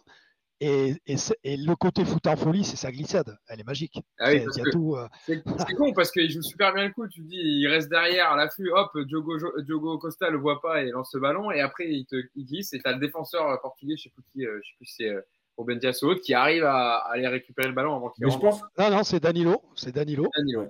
Mais je pense qu'il glisse parce qu'il est tellement surpris et il veut aller vite que c'est pour ça qu'il glisse. Parce qu'il se dit, oh là, c'est lâche. Enfin, c'est une chance. Euh, impensable en fait à ce moment-là. Et du coup, il se précipite et il glisse. Bref, bon, ils auraient, ils auraient égalisé là-dessus, ça aurait été quand même euh, horrible, mais bon, voilà, c'est le foot. Hein. Euh, mais voilà, je, je, je, je, reste sur ma fin, mais en fait, j'ai envie de dire, depuis l'Euro 2016, je reste sur ma fin avec ce Portugal, parce que honnêtement, quand tu vois les milieux de terrain qu'il y a, quand tu vois le coaching que tu peux faire, quand tu vois le talent qu'il y a, euh, tu déjà, déjà un truc, excuse-moi de te couper, mais euh, euh, moi, il y a un truc que je comprends pas, surtout sur le match d'hier. Pour moi, euh, ce binôme-là ne marche pas ensemble. Le Danilo Pereira avec Guerrero, je trouve que ça ne matche pas. Tu vois, cet axe gauche de la défense, je trouve qu'ils ne fonctionnent pas ensemble. Ça ne veut pas dire qu'un est mauvais et l'autre est mauvais. Ensemble, je trouve que ça ne marche pas. Pourquoi il ne met pas Cancelo à son poste de prédilection, qui est en fait des meilleurs latérales du monde Et quand on voit ce qu'il fait, le mec, tu le mets à sa place, normal, c'est-à-dire latéral gauche ou arrière gauche. Tu as un mec comme Dalot qui à Manchester fait ses matchs, voilà, qui fera, qui fera, qui fera le job côté droit. Déjà, tu te, tu vois, le problème du, du, Portugal, c'est ça, c'est que, en tout cas sur le match d'hier, ils n'ont pas un axe fort. Tu vois, des fois on te dit ça passe que par la gauche, ça passe que par la droite. Et eh bien là, en fait, c'est euh, ça passe que par le, la contre-attaque. Et au bout d'un moment, euh, Ok, la contre-attaque, c'est bien quand tu n'as pas pris le but, mais au bout d'un moment, si tu attends, tu vas te faire crever et tu n'auras pas tes ballons de contre-attaque. Tu vois ce que je veux dire? Euh, et, moi, je suis un petit peu étonné. Et je trouve que, voilà, euh, en revenant à cette doublette Pereira-Guerrero, euh, ensemble, ça ne marche pas. Ils sont sur. Je, tu le regardes, ils sont à la, à la fin, ok, mais ils sont sur les deux buts, sur les deux buts qu'ils prennent. Eh ben, tu as les deux qui sont côte-côte et qui s'en sortent pas. Tu vois? Je trouve que je trouve que ça, ça, ça, marche pas, quoi. Ça marche pas ensemble. Et, et voilà, et, et le, le, football, ça part de. Enfin, je vais, je vais apprendre rien du tout à personne. Ça part euh, encore plus le football actuel, ça part de derrière. Et déjà, quand tu te, quand tu te rends compte euh, que, que tu as, tout un, as un côté qui ne marche pas bien, c'est déjà compliqué, tu vois. C'est-à-dire que les attaquants adverses, ils ont qu'à fermer un côté et ils attendent que ça joue de l'autre, tu vois. Le, le problème, c'est que euh, en fait, je pense que bah, Mendes, malheureusement, n'était pas sur la feuille de match parce qu'il était euh, blessé. Euh, douleur, musculaire. Hein. On n'a pas vraiment le détail, mais c'est douleur musculaire. Voilà. Et, euh, et en fait, le problème, c'est que pourquoi je pense, ça reste que mon avis, Cancelo n'a pas changé, c'est que dans la tête du sélectionneur, Mendes est à gauche et Cancelo à droite. Et plutôt que d'un match à l'autre, changer deux joueurs, il s'est dit, de toute façon, Cancelo jouera à droite quand Mendes va revenir. Donc, au lieu de changer Cancelo, de mettre un autre joueur puis de remettre Cancelo à droite et de remettre Mendes, il s'est dit j'en touche que un. Du coup, en fait, quand tu prends la ligne défensive, bah, tu as Cancelo, Diaz, Pereira. En fait, ça, ça ne bougera pas. Et il n'y aura que Mendes, au lieu de changer deux joueurs sur quatre postes. C'est aussi, euh, rappelez-vous, hein, même Galtier, par exemple, quand il parlait, euh, euh, je ne sais plus après quel match du PSG, il disait j'ai laissé Vitinha là parce que ça m'évite de trop bouger. En fait, les coachs, ils n'aiment pas aussi ça parce que du coup, tu as deux réadaptations de postes euh, à, trouver au lieu d'un seul. Donc c'est peut-être sa réflexion. Euh, mais tu peux changer en cours de match, tu vois. tu vois ce que je veux te dire? Tu peux réajuster ta copie en cours de match quand tu vois que tu n'as rien qui se passe de ce côté-là ou que tu as le danger qui arrive toujours de ce côté-là. Surtout que, voilà, moi c'est ça que je trouve dommage. J'entends totalement l'argument et je pense effectivement que tu as raison, ça doit, il doit y avoir beaucoup de, ça là-dedans. Mais tu as le droit de réajuster, tu as le droit de. Ah parce que s'il n'y a pas ce penalty, euh, tu te dis ça peut continuer jusqu'à la 80e, 90e et peut-être que, voilà parce que tu vois ça, ça, bouge pas et, voilà et autre détail euh, voilà tu te, tu te dis euh, tu enfin, moi je sais pas je trouve que c'est c'est pareil là il aligne on dirait qu'il m'a j'allais dire bon non mais on dirait qu'il a chié des attaquants comme ça pour les chier tu vois ce que je veux dire? C'est-à-dire qu'il a posé il a posé sur la feuille de match Joao Félix Ronaldo Fernandez Bernardo Silva aussi qui qui pour moi hier n'est pas à son niveau non plus. Euh, tu vois, euh, quitte à, je sais pas, au bout d'un moment, tu, je l'aurais presque fait. Alors, tu vois, euh, on sait qu'il amène, mais ça manquait tellement de liens Si tu veux pas faire rentrer Vitinha, je sais pas, fais reculer Bernardo, que ça parte d'un peu plus bas, propose. Et c'est ça qui, c'est ça qui m'a fait halluciner, c'est l'attentisme total de. Voilà, on aurait dit qu'il attendait la clé des joueurs eux-mêmes sur la pelouse, tu vois. Mais au bout d'un moment, tu es un premier match de Coupe du Monde, tu es le nez dans le guidon. Euh, voilà, c'est, compliqué. C'est, là où Fernando Santos, euh, je trouve que, voilà, tu vois, moins de moins de, moins de Malboro et plus de football, putain. Alors, je vais relever un peu les, commentaires euh, de, ceux qui nous suivent. Continuez à réagir hein, sur le live Twitch. Je lis, je lis et je regarde vos commentaires. Il y a Drum, Drummer Seb qui me dit sans Mendes et Vitinha, je n'ai pas regardé ce match. Bon, il y a quand même Danilo en parisien, euh, même si voilà, il est aligné dans un poste. D'ailleurs, je te, je te poserai une question après Yacine dessus, parce que c'est vrai qu'on on, l'a vu jouer en défense centrale avec le Paris Saint-Germain cette saison. Euh, comment tu as trouvé son match hier avec Ruben Dias associé? Euh, il y a Jack59 qui dit ils prennent déjà deux buts le Portugal en général. Il faut être solide défensivement pour aller loin. Et c'est vrai que Yacine, ça peut être aussi euh, un des axes d'amélioration du, Portugal. Et Yon en parlait sur le fait aussi de, par rapport à la composition. Moi, pareil, j'aurais préféré voir, même si je crois que son poste euh, de formation à Cancelo, c'est à droite, non? Quand il était à jeu. C'est que à City qu'il est à gauche pour combler le fait qu'il n'y ait pas d'arrière gauche. Mais, à City, ah, mais qu'est-ce qu'il est bon à gauche? Ah oui, oui. Euh, il, fait une super saison avec City à ce poste-là, Après, après, dans une animation différente, dans un rôle différent. Oui, tout à fait. Euh, mais ouais, j'aurais préféré avoir un Diogo Dalot qui fait une très bonne saison avec Manchester United à droite, peut-être, et Cancelo à gauche. Euh, défensivement, Yacine, est-ce que ouais, tu as des petites réserves sur le Portugal? Parce qu'il s'est fait prendre, qui a pris deux buts quand même hier, faut le dire. Oui, parce que, parce que même Ruben Dias, je le trouve moins, moins serein que la saison dernière, par exemple. Euh, depuis le début de saison. il a été blessé et tout, mais, euh, mais, mais voilà.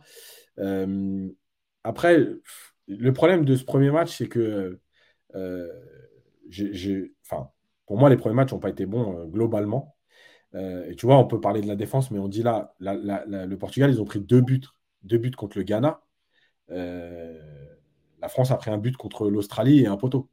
Est-ce que c'est si inquiétant que ça? Il y, a ce premier match, il est très bizarre parce que je, reste persuadé, moi, que déjà, de toute façon, c'est un match à calcul.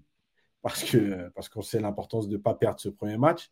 Mais encore plus, je répète, hein, vraiment, je pense que la défaite de l'Argentine et de l'Allemagne, parce qu'on ne parle pas de la défaite de, du Pays de Galles, tu vois, je veux dire des pays européens moyens, euh, où tu te dis, OK, c'est peut-être une surprise, mais ce n'est pas non plus euh, la surprise de l'année.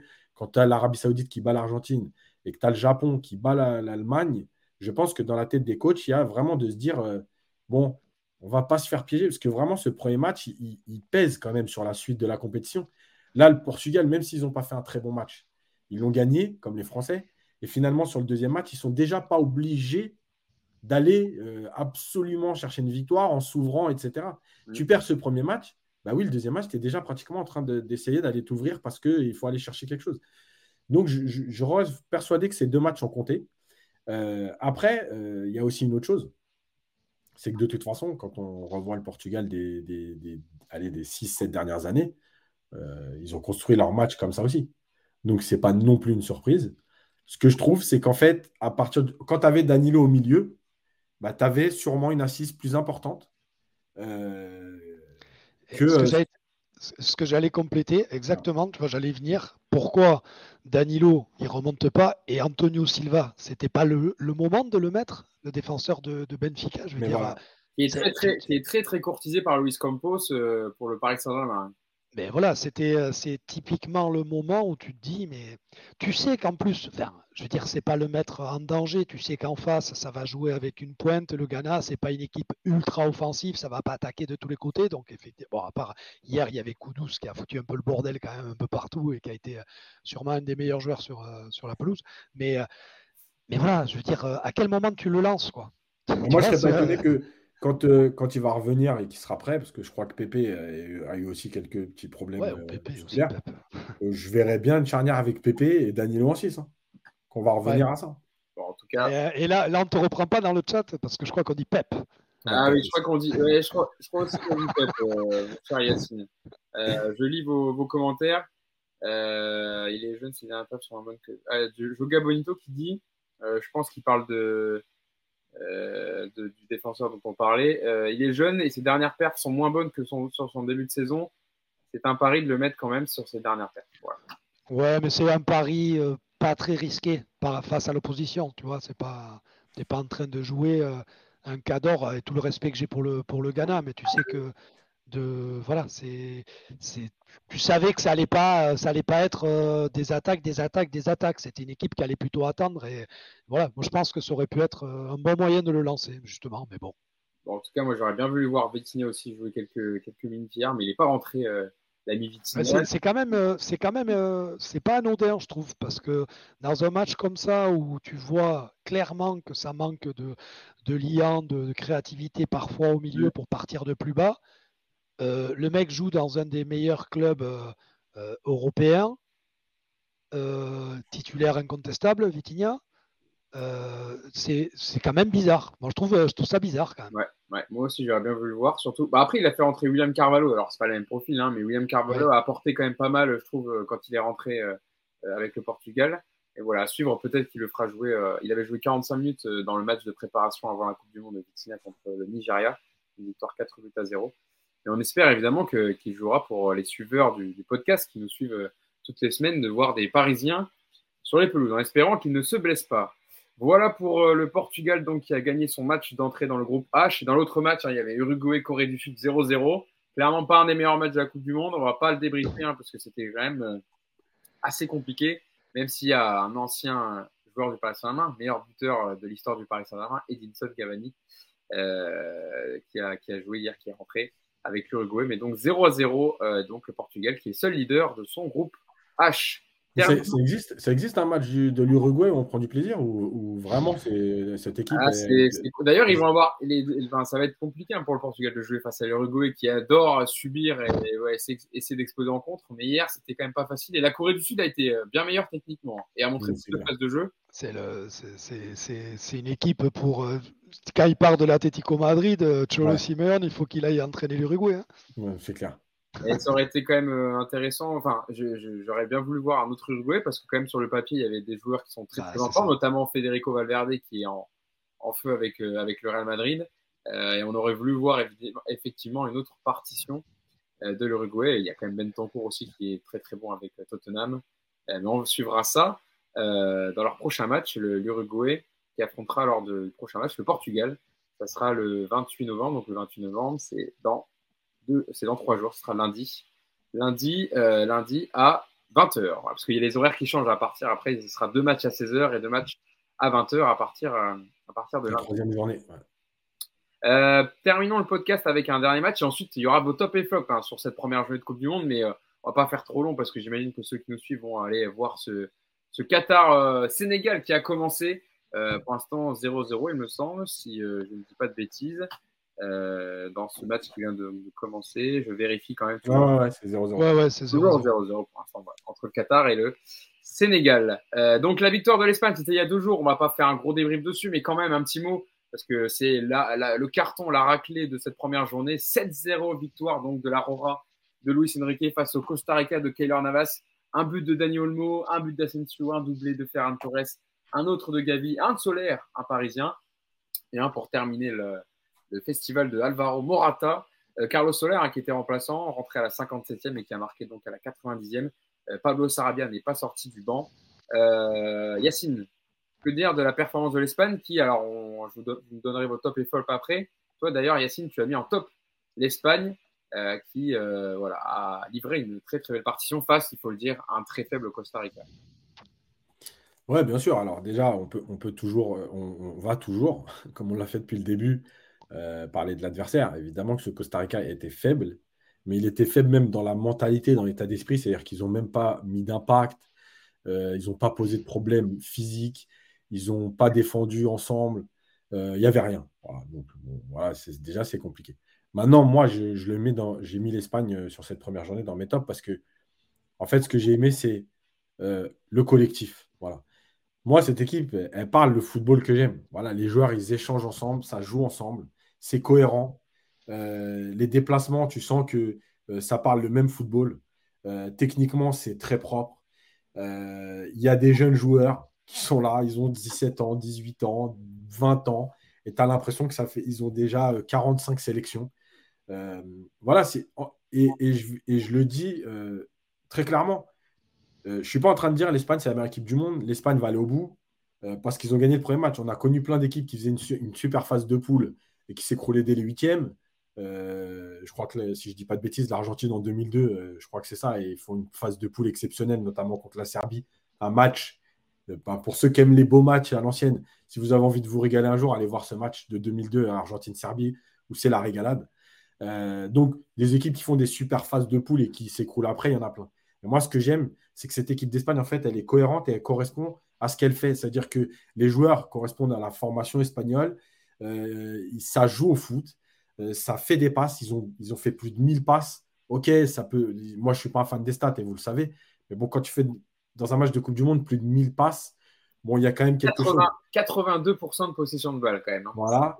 Ouais, mais ça, c'est incroyable. de toute façon, euh, les stats sont incroyables. Quand tu Bien sûr. Donc, donc euh, voilà. Après, euh, ce que j'aime, encore une fois, c'est que c'est vraiment ce pourquoi je les ai mis dans mes tables, c'est vraiment cette histoire de connexion.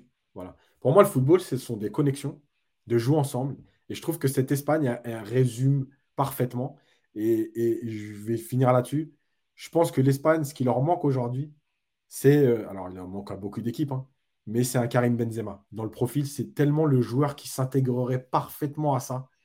Et qui leur manque, en fait, parce que c'est ce que je pense qu'il leur manquera finalement pour aller au bout. Euh, voilà, ce joueur qui est capable de. Parce que faut pas oublier que l'Espagne, à l'euro et tout, il y a plein d'occasions et ils ne sont pas efficaces malgré tout, contre le Costa Rica, je crois que c'est 9 frappes cadrées, 7 euh, buts. Donc bon, tu aussi, as aussi cette réussite qui t'a fui à l'euro alors que tu as aussi dominé beaucoup de matchs à l'euro. Voilà. Mais en tout cas, moi, c'est mon coup de cœur parce que, parce que bah, c'est le football que j'aime en fait. Et puis respect de l'adversaire aussi d'avoir joué euh, à temps plein jusqu'à la, voilà, la 80, mm. euh, je ne sais plus à combien de traditionnel comme maintenant il y en a beaucoup, mais le but de, Morata intervient à la 92e minute. Et voilà, ils n'ont pas arrêté de jouer les Espagnols et ils ont continué à, à attaquer. Yon, toi aussi, elle t'a marqué cette équipe espagnole? Oui, oui, oui. Alors, je vais être moins dithyrambique que Yas, mais je vois très bien pourquoi il l'est. Je suis d'accord avec lui. C'est vrai que ça fait, ça fait plaisir. Alors, moi, j'aime beaucoup ce, foot-là. Alors, moi, c'est pas mon foot préféré. Euh, j'aime bien le foot avec un peu plus de verticalité euh, et tout ça, mais je respecte tout à fait parce que ils sont cohérents en fait. C'est ça le terme. C'est la cohérence du foot. Et, et en foot, je trouve qu'il est beau quand il est cohérent. Tu peux être cohérent dans un jeu limité, tu peux être cohérent dans un jeu, euh, dans un jeu léché de, de, de toqué, dans le tiki-taka, dans ce que tu veux. Il faut être cohérent. Donc l'Espagne est cohérente et, et ça c'est une bonne chose. Moi je pense j'aime aussi, j'aime aussi Liverpool qui n'est pas dans le même style, mais tu vois, par exemple, voilà, c'est ce que tu dis, la cohérence, c'est le plus important en fait. Mais voilà, c'est ça. Et si tu veux, après, après moi je pense que les, les, grosses limites de l'équipe du Costa Rica, outre l'état d'esprit, tout ce que tu as dit, c'est aussi un manque d'intelligence de QI foot en, défense. Ils, ils, se sont régalés, les Espagnols, avec leur principe de je te fais une passe, celui qui a fait, qui a fait la passe va faire un appel, et les mecs en face, ils défendaient tous sur celui qui avait fait l'appel et pas sur le troisième joueur. Et à chaque fois, ils donnaient sur le troisième joueur. Vous regarderez les séquences, c'est un truc de fou. C'est un jeu basique qui est travaillé, mais ça veut dire que le mec qui passe, il reste pas euh, comme font certains, même dans notre équipe de France, il passe le ballon et il reste comme ça. Non, le, gars qui passe, il fait un appel, il propose un appel, et tu en as un deuxième qui propose dans l'appel, et c'est dans le contre-appel que le ballon est lâché.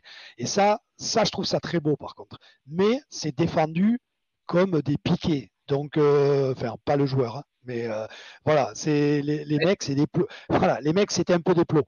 Mais je pense que, voilà, ça, euh, notamment, il y en a deux qui ont été très très bons.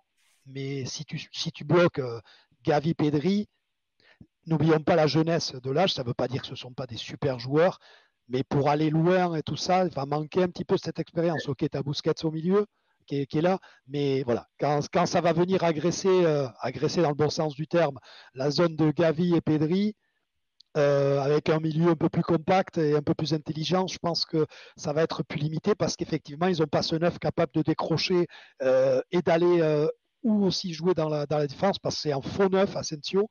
Mais un faux neuf, c'est tout sauf un neuf en fait, entre guillemets. C'est plus un ailier qui est là par défaut et c'est un vrai faux neuf, c'est-à-dire que voilà, il a pas, il a, il a peu d'aptitude de, de, vrai numéro neuf. Et, et, contre des grosses nations, euh, déjà contre, euh, sans aller plus chercher plus loin, hein, contre l'Allemagne, où je pense que ça va repartir avec un bon milieu, euh, Kimmich et, et euh, mince, comment il s'appelle Goretzka. Goretzka. et Goretzka, pardon. Et Goretzka, bon, euh, la zone du milieu, ça va être, euh, ça va pas être la même euh, le prochain match.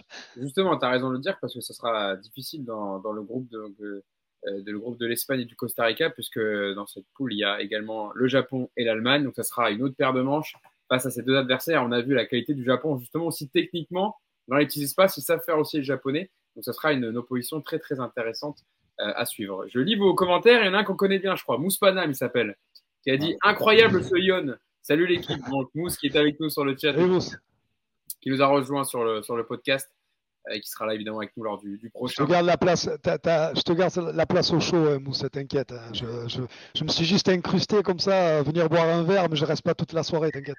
Ah, mais tu, tu reviendras avec nous si tu veux, avec grand plaisir, Yann. Tu es, tu es le bienvenu euh, quand tu veux pour venir avec nous. Euh, je lis vos, vos commentaires. Il y a Dr- Drummer 7 qui dit Solaire, le spécialiste des buts qui ne sert pas à grand chose. Hein? Il rentre, il marque. Voilà, Ouais. il rentre et, et il marque. Il est là dans la zone, hein, de, dans la zone de, de, de- dans les Ben, cibles du gardien pour mettre, pour pousser le ballon au fond. Et Il est dans la zone du tapin euh, royal. Là, il y est. Là, il y est. il y a un autre commentaire, une autre personne qui s'appelle Nonstop qui dit l'impression qu'il y a 11 milieux de terrain dans cette équipe euh, et qui dit également j'ai du mal avec l'Espagne. Moi, il y a trop peu de folie. C'est des robots forts, certes, mais trop lisses. Voilà, c'est Ouais, mais après, c'est- c'est c'est justement ce qu'on disait, c'est une question de goût. Euh, et l'histoire des milieux de terrain, euh, bah, vous connaissez la phrase de Guardiola, si je pouvais jouer avec 11 milieux de terrain, je le ferais. Ouais. Euh, c'est voilà, l'Espagne. Même, euh, même Sampaoli l'avait dit avec Marseille. hein. Il a dit Mhm. si vous pouvez jouer qu'avec que des milieux de terrain, je jouerai Ouais. qu'avec des milieux. Et voilà, mais au bout d'un moment, quand même, faut, faut quand même des finisseurs devant. Et vous avez raison de parler d'Asensio, euh, parce qu'il y en a beaucoup qui peut-être pensaient que ça serait Morata qui jouerait euh, titulaire euh, dans ce poste numéro 9, parce que c'est quand même un peu près euh, le seul. euh, Et d'ailleurs, il y en a beaucoup qui sont euh, qui qui étaient dessus que Borra Iglesias, attaquant du Betis, qui marque beaucoup, ou Iago Aspas ne soit pas pris euh, euh, avec l'Aurora pour, pour cette Coupe du Monde. Eux qui sont des vrais attaquants, qui savent jouer au foot euh, et qui sont des très très bons buteurs. Voilà pour les, commentaires. Je continuerai évidemment à les, à les donner à l'antenne. Voilà, je pense que j'ai donné la majorité. J'attends évidemment vos réactions pour, pour les autres, les autres sujets qui nous attendent dans ce podcast. Notamment, voulais revenir faire un petit mot quand même sur, euh, sur Kyler Navas. Euh, Kyler Navas qui est donc remplaçant euh, avec euh, l'arrivée de Donnarumma depuis la saison dernière et qui, voilà, Galtier a posé les bases. L'année dernière, il y avait une rotation entre les deux. Là, cette année, Galtier a tranché. Il n'y a que Donnarumma qui joue tous les matchs. Donc, euh, Kyler Navas fait banquette malheureusement. Et il avait donné une interview il y a quelques temps, il n'y a pas longtemps, l'ami Kyler Navas, où justement il avait dit, je reprends la déclaration, c'était dans les colonnes d'El País, euh, je n'ai pas joué mais je me sens bien, je me sens tranquille, mais je ne vais pas cacher la réalité, c'est toujours mieux de jouer. Euh, je me suis très bien entraîné. Et si je ne joue pas dans mon équipe, le Paris Saint-Germain, ce n'est pas à cause d'un manque de conditions physiques, d'une baisse de niveau, c'est parce que quelqu'un ne veut pas que je joue et c'est tout. Euh, Yacine, malheureusement, le pauvre Keller Navas, il en a pris 7 il y a deux jours. Mais la déclaration là, quand même, ça, on l'avait pas entendu Keller Navas depuis hein, le fait que Christophe Galtier avait tranché en début de saison. Euh, bon, euh, voilà, évidemment, il est peiné de ne pas jouer euh, cette saison avec le Paris Saint-Germain. Et je ne sais pas s'il en manque de rythme ou pas, parce que pour un gardien, c'est pas du tout pareil qu'un joueur. Euh, mais en tout cas, il n'a il a pas été aidé par son équipe. Ouais, bon, il est en manque de rythme de toute façon parce que quand euh, tu dois juger des trajectoires, euh, il n'y a, a rien qui remplace les matchs. hein. Tu peux faire euh, 8 séances d'entraînement euh, spécifiques, ça ne changera pas grand-chose. Euh, la deuxième chose, c'est qu'évidemment, il n'a pas été aidé par sa défense. Euh, donc, euh, ça ajoute voilà, au cauchemar qu'il a vécu. Voilà, après sa déclaration, je pense que euh, voilà, elle veut, elle veut dire beaucoup de choses parce que, tu vois, c'est le problème d'avoir deux gardiens de ce niveau. Euh, c'est que les quelques manque de Donnarumma sur les matchs, euh, en fait, c'est obligé que dans la tête de, de, de Navas, il y a une injustice. Mm. C'est-à-dire que si le gardien, est, si Donnarumma était irréprochable, faisait zéro erreur, etc., bah, à un moment donné, tu l'acceptes et soit tu pars, soit tu restes, mais euh, tu l'acceptes. Mais là, en fait, il y a ce sentiment de frustration. En gros, j'ai été très bon pendant deux ans. Euh, et puis, euh, il y a une alternance. Et puis, on décide que Donnarumma. Et puis, Donnarumma, il n'est pas irréprochable. Euh, mais malgré tout, euh, on ne me redonne pas ma chance. Euh, et, vraiment, je pense que c'est ça le pire qui peut se passer au PSG. Je pense qu'il ne faut pas que ça aille plus loin que cette année. Vraiment. Cette concurrence, parce que je pense qu'elle dessert tout le monde. Elle dessert Donnarumma qui se dit il y a quand même Navas derrière moi. Elle dessert Navas parce qu'il se dit euh, j'ai pas ma chance alors que l'autre n'est pas irréprochable. elle dessert le coach parce qu'il doit prendre une décision, mais entre deux gardiens, voilà. Je peux pas, c'est pas possible. Et d'ailleurs, rappelez-vous, hein, que ce soit au Real ou que ce soit au Barça, à chaque fois qu'il y a eu deux gardiens très bons en même temps, ça a duré un an, mais ça peut pas aller plus long. Là, Paris, c'est la deuxième saison. Donc, c'est la deuxième saison de frustration pour les deux gardiens euh, ou de pression. Il euh, faut que ça s'arrête. La déclaration de Navas, c'est voilà, faut que ça s'arrête.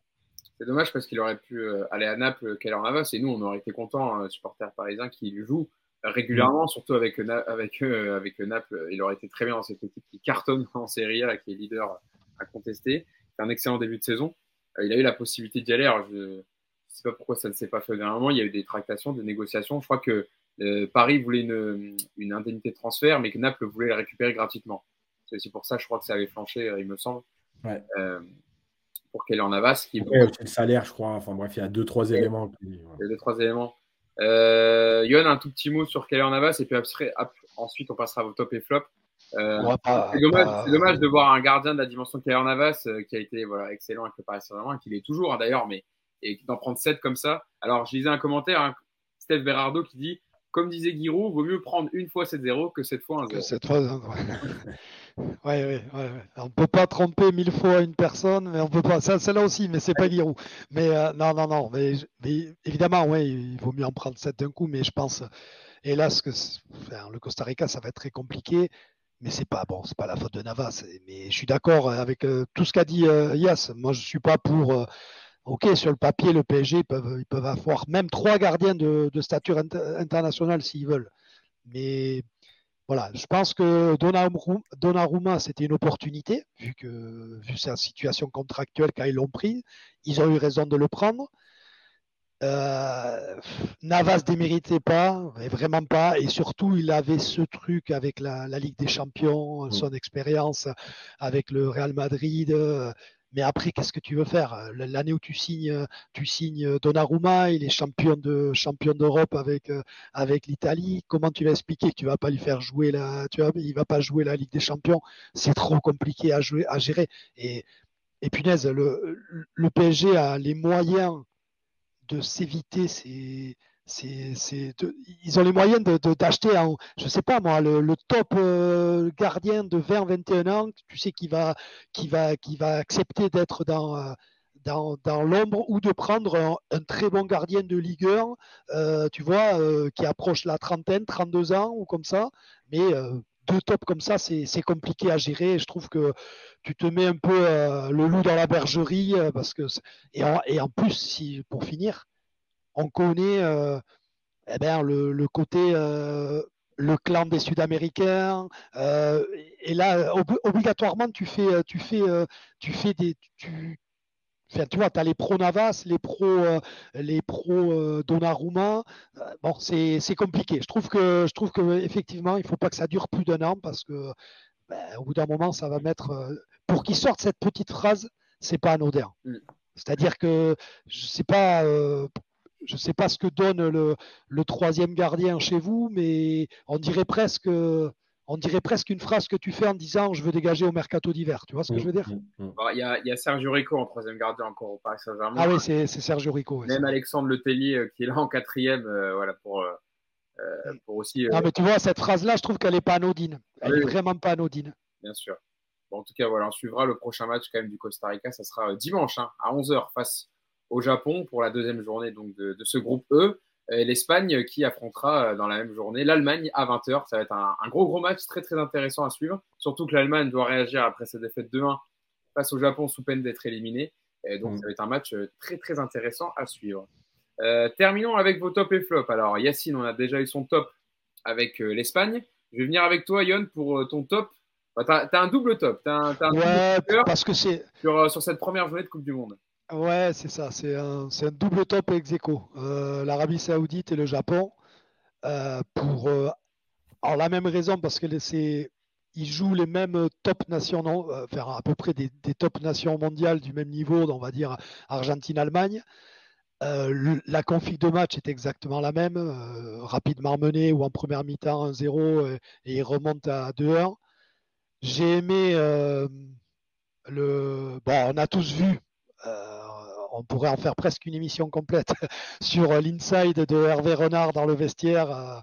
voilà, je veux dire, on a vu, on a vu ce que ça donne un discours vraiment d'un coach qui, à mon avis, est un coach, est, typiquement un sélectionneur et pas un, entraîneur de club, mmh. qui est capable de, de, transcender, de faire parler au moment où il faut dans la compétition, est capable de d'amener les mecs, euh, de faire, de faire, t'as, la porte, t'as le mur, et eh ben, les mecs, euh, ils passent par le mur. S'il a décidé qu'il passe par le mur, il passe par le mur. C'est un gars, euh, c'est juste ouf, parce que quand on voit la déclaration, qui en plus est traduite derrière, mais quand on voit ce qu'ils reproduisent, et attendez, l'Arabie Saoudite, ok, ça joue au foot, il y a des mecs qui tripotent le ballon, mais c'est surtout ce qu'il c'est les ingrédients qu'ils ont mis.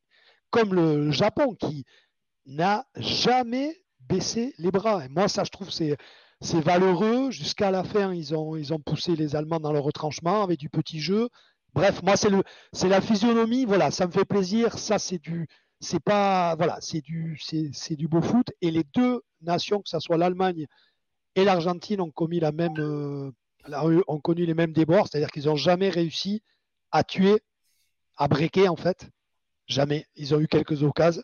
Et ces équipes-là, en fait, euh, moi, je, loue leur, euh, façon de, de, de revenir au score, mais après d'aller chercher la victoire. C'est-à-dire qu'ils ne sont pas recroquevillés parce que je suis certain que si, si, euh, s'ils font comme certains sélectionneurs, des fois de grandes équipes, ils reviennent au score et ils te sortent des joueurs et ils bétonnent, pareil, ils en prennent, ils perdent le match. Donc voilà, ça c'est mon, mon top, voilà, mon coup de cœur, on va dire, de début de Coupe du Monde très bien pour tes coups de cœur, Yann. Je pense qu'il est partagé par beaucoup sur le chat, également sur euh, ce qu'on a vu de cette euh, première journée de Coupe du Monde. Euh, yes, on va aller vers les flops. Et toi, on en a parlé un tout petit peu tout à l'heure. C'est l'Uruguay qui est ton, qui est ton flop sur. ah non, c'est moi ça. C'est moi l'Uruguay. Lui, c'est le Qatar. Le Qatar Yacine, c'est le Qatar. pardon, j'ai mélangé. Euh, Yas, toi, c'est le Qatar, donc qui joue en ce moment. Hein. Et pourtant, t'es pourtant es bien à Doha là-bas, toi. T'es bien. ah oui, parce que. Attends, Nico, j'arrive. parce que, oui, euh, alors je sais, je, sais pas s'il y en a beaucoup qui y croient ou pas. Je sais, alors, je pense que j'ai. Ah, ceux, du, du live, ceux du live, ça va être compliqué quand même. non, non, mais bien sûr, ceux du live, ils ont compris. Mais il y a beaucoup. Mais il y en a quand même. Euh, parce que je sais pas si vous, vous avez suivi la, la petite blague de Nicolas Purabo qui est avec nous régulièrement dans le podcast il avait fait croire que lui et Yacine étaient payés par le Qatar pour euh, assister à toute la Coupe du Monde, et, voilà, très très bien traités dans les meilleurs hôtels avec voitures euh, de luxe, euh, voilà. Donc tu craches dans la soupe, Yass, c'est moche. Franchement, la main qui te nourrit. C'est ça dégueulasse. C'est pour ça que si on suivait la blague, Yacine n'aurait jamais pu mettre le Qatar en flop. C'est impossible. c'est clair. Bon voilà, on part avec toi Yass sur donc, ton flop, le Qatar. Ouais, je vais faire court. Hein. bah, en fait, c'est le flop parce que pays organisateur, tu n'es pas prêt, tu n'es pas prêt physiquement, tu n'es pas prêt techniquement, tu proposes rien, tu ne te révoltes pas, tu es mangé dans tous les compartiments du jeu, tu es mangé de la première à la 90e. Voilà, je pense que euh, on a vu des équipes, euh, l'Afrique du Sud par exemple, ce n'était pas euh, exceptionnel quand ils organisent la Coupe du Monde, mais au moins ils ont montré de l'envie, de l'impact, ils ont essayé de faire avec leurs moyens. Là, j'ai rien vu, j'ai vu une, équipe complète. Enfin, heureusement que c'est l'Équateur qui n'a pas, pas voulu non plus alors, je ne dis pas qu'ils n'ont pas voulu les, leur mettre plus, hein, mais qui a perdu des joueurs sur blessure et qui a été obligé aussi à un moment donné d'être dans la gestion. Mais, euh, mais ce n'est pas possible de proposer ça sur un, sur un premier match quand tu es le pays organisateur. Voilà. On nous parle d'une équipe qui travaille depuis, euh, depuis 5, 6, 7 ans, depuis les jeunes ensemble et tout pour préparer ce match. Tu arrives au premier match et tu proposes rien du tout. Donc, donc voilà. Eh, yes. on parlait tout à l'heure de l'Espagne qui avait continué à jouer face au Costa Rica. Combien le Qatar aurait pris s'ils avaient joué contre, cette Espagne-là? Ah, mais là, vraiment, je pense que. Non, non, mais je pense qu'on pouvait, on pouvait être à 10. Hein. Vraiment. ouais, ça, ça, aurait pu. Ça aurait pu. Euh, je sais pas, il faudrait faire un match Qatar-Costa Rica, comme ça on verrait qui, a la... qui aurait pu prendre le meilleur. je, comme te, dans les... je, te, préviens, j'ai autre chose. Hein. Je pars, je pars à la piscine.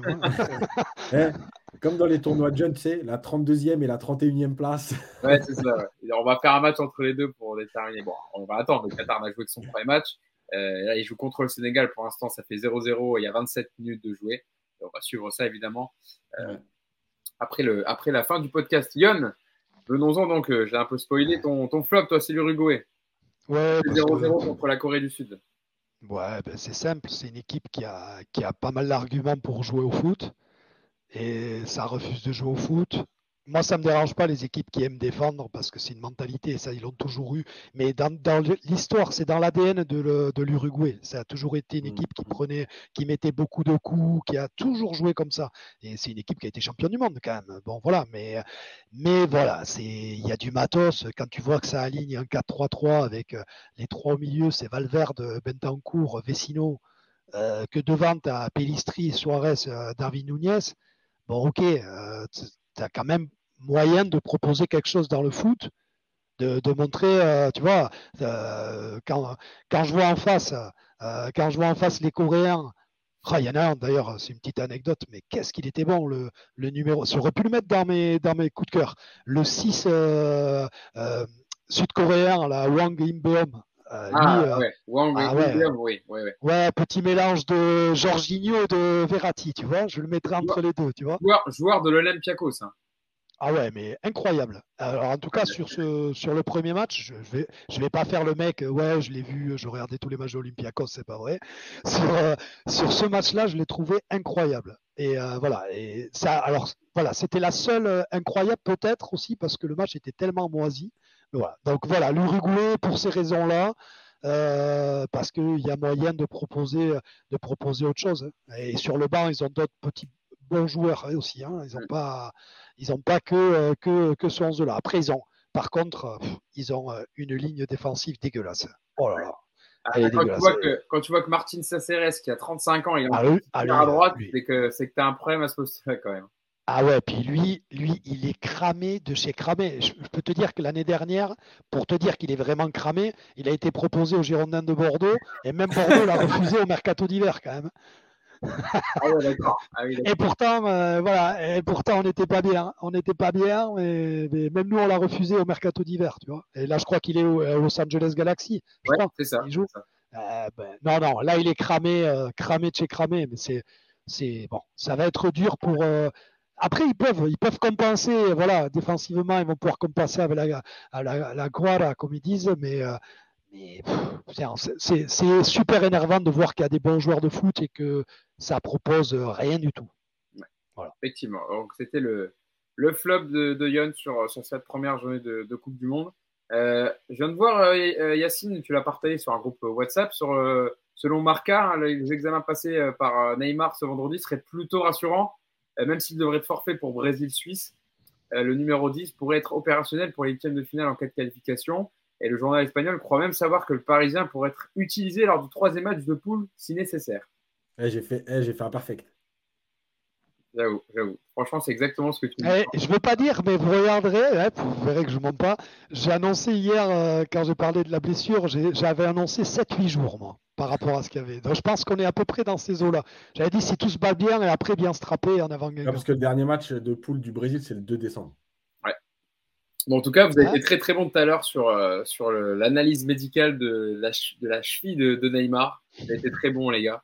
Et donc, on verra si Neymar donc, peut revenir pour le troisième match euh, du Brésil. Par contre, je peux dire juste un, un petit mot vite fait sur l'Uruguay. Je fais vraiment très court. Vas-y.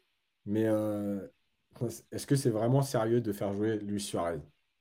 Ah, c'est vrai qu'il a été, ça a été un match très très compliqué. Je comprends pas que Darwin Nunez n'ait pas été mis à ce poste-là parce que le, le pauvre, il était exilé sur le côté gauche. Alors, déjà que c'est pas le plus à l'aise techniquement. Enfin, en tout cas, il a des qualités pour être euh, en numéro 9. Et Suarez, euh, voilà, il vieillit Suarez. Ah ouais. À la limite, Ah, tu là, te fais euh, rentrer 20 minutes et tout pour t'apporter un peu une grinta, mais là, tu vois bien qu'il, quand même, en termes de mobilité, c'est plus possible. Non, mais là, il faut que. Là, à la rigueur, tu démarres. euh, Je pense que le prochain match, il vaut mieux dé- démarrer avec vraiment neuf, parce que sur un côté, il amène rien, Darwin Nunez. Mais à la rigueur, si tu en as un à décaler sur un côté, tu sais qu'Edinson Cavani, les efforts, il va te les faire. Euh, ça, tu vois, et à la rigueur, moi, je, je le mettrai à la place de, à la place de Suarez. Donc, tu fais un 4-4-2 avec euh, Valverde comme, comme quand il joue au Real. euh, c'est dans un 4-3-3, il est, il est droit, mais là, tu mets Ah, milieu droit. Tu mets milieu droit et tu mets devant Edinson Cavani et, et Darwin Nunez avec, tu vois, Cavani peut-être qui profite des, enfin, des, voilà, de, de Darwin Nunez qui est un attaquant de surface, mais Cavani qui aime bouffer des, les- les- prendre la profondeur, etc., et courir énormément et qui peut tourner autour. Voilà, ça aurait pu, ça, ça pourrait être une compo, mais je pense que Cavani, qui avait une blessure avec Valence, peut-être qu'il n'était pas à 100% aussi physiquement pour jouer. euh, Non, mais même, même franchement, moi je sors, euh, moi je sors, euh, comment il s'appelle Suarez Je sors Suarez. Je fais, je joue en 4-4-2 classique avec, tu vois, avec, tu laisses je- Pellistri, tu peux.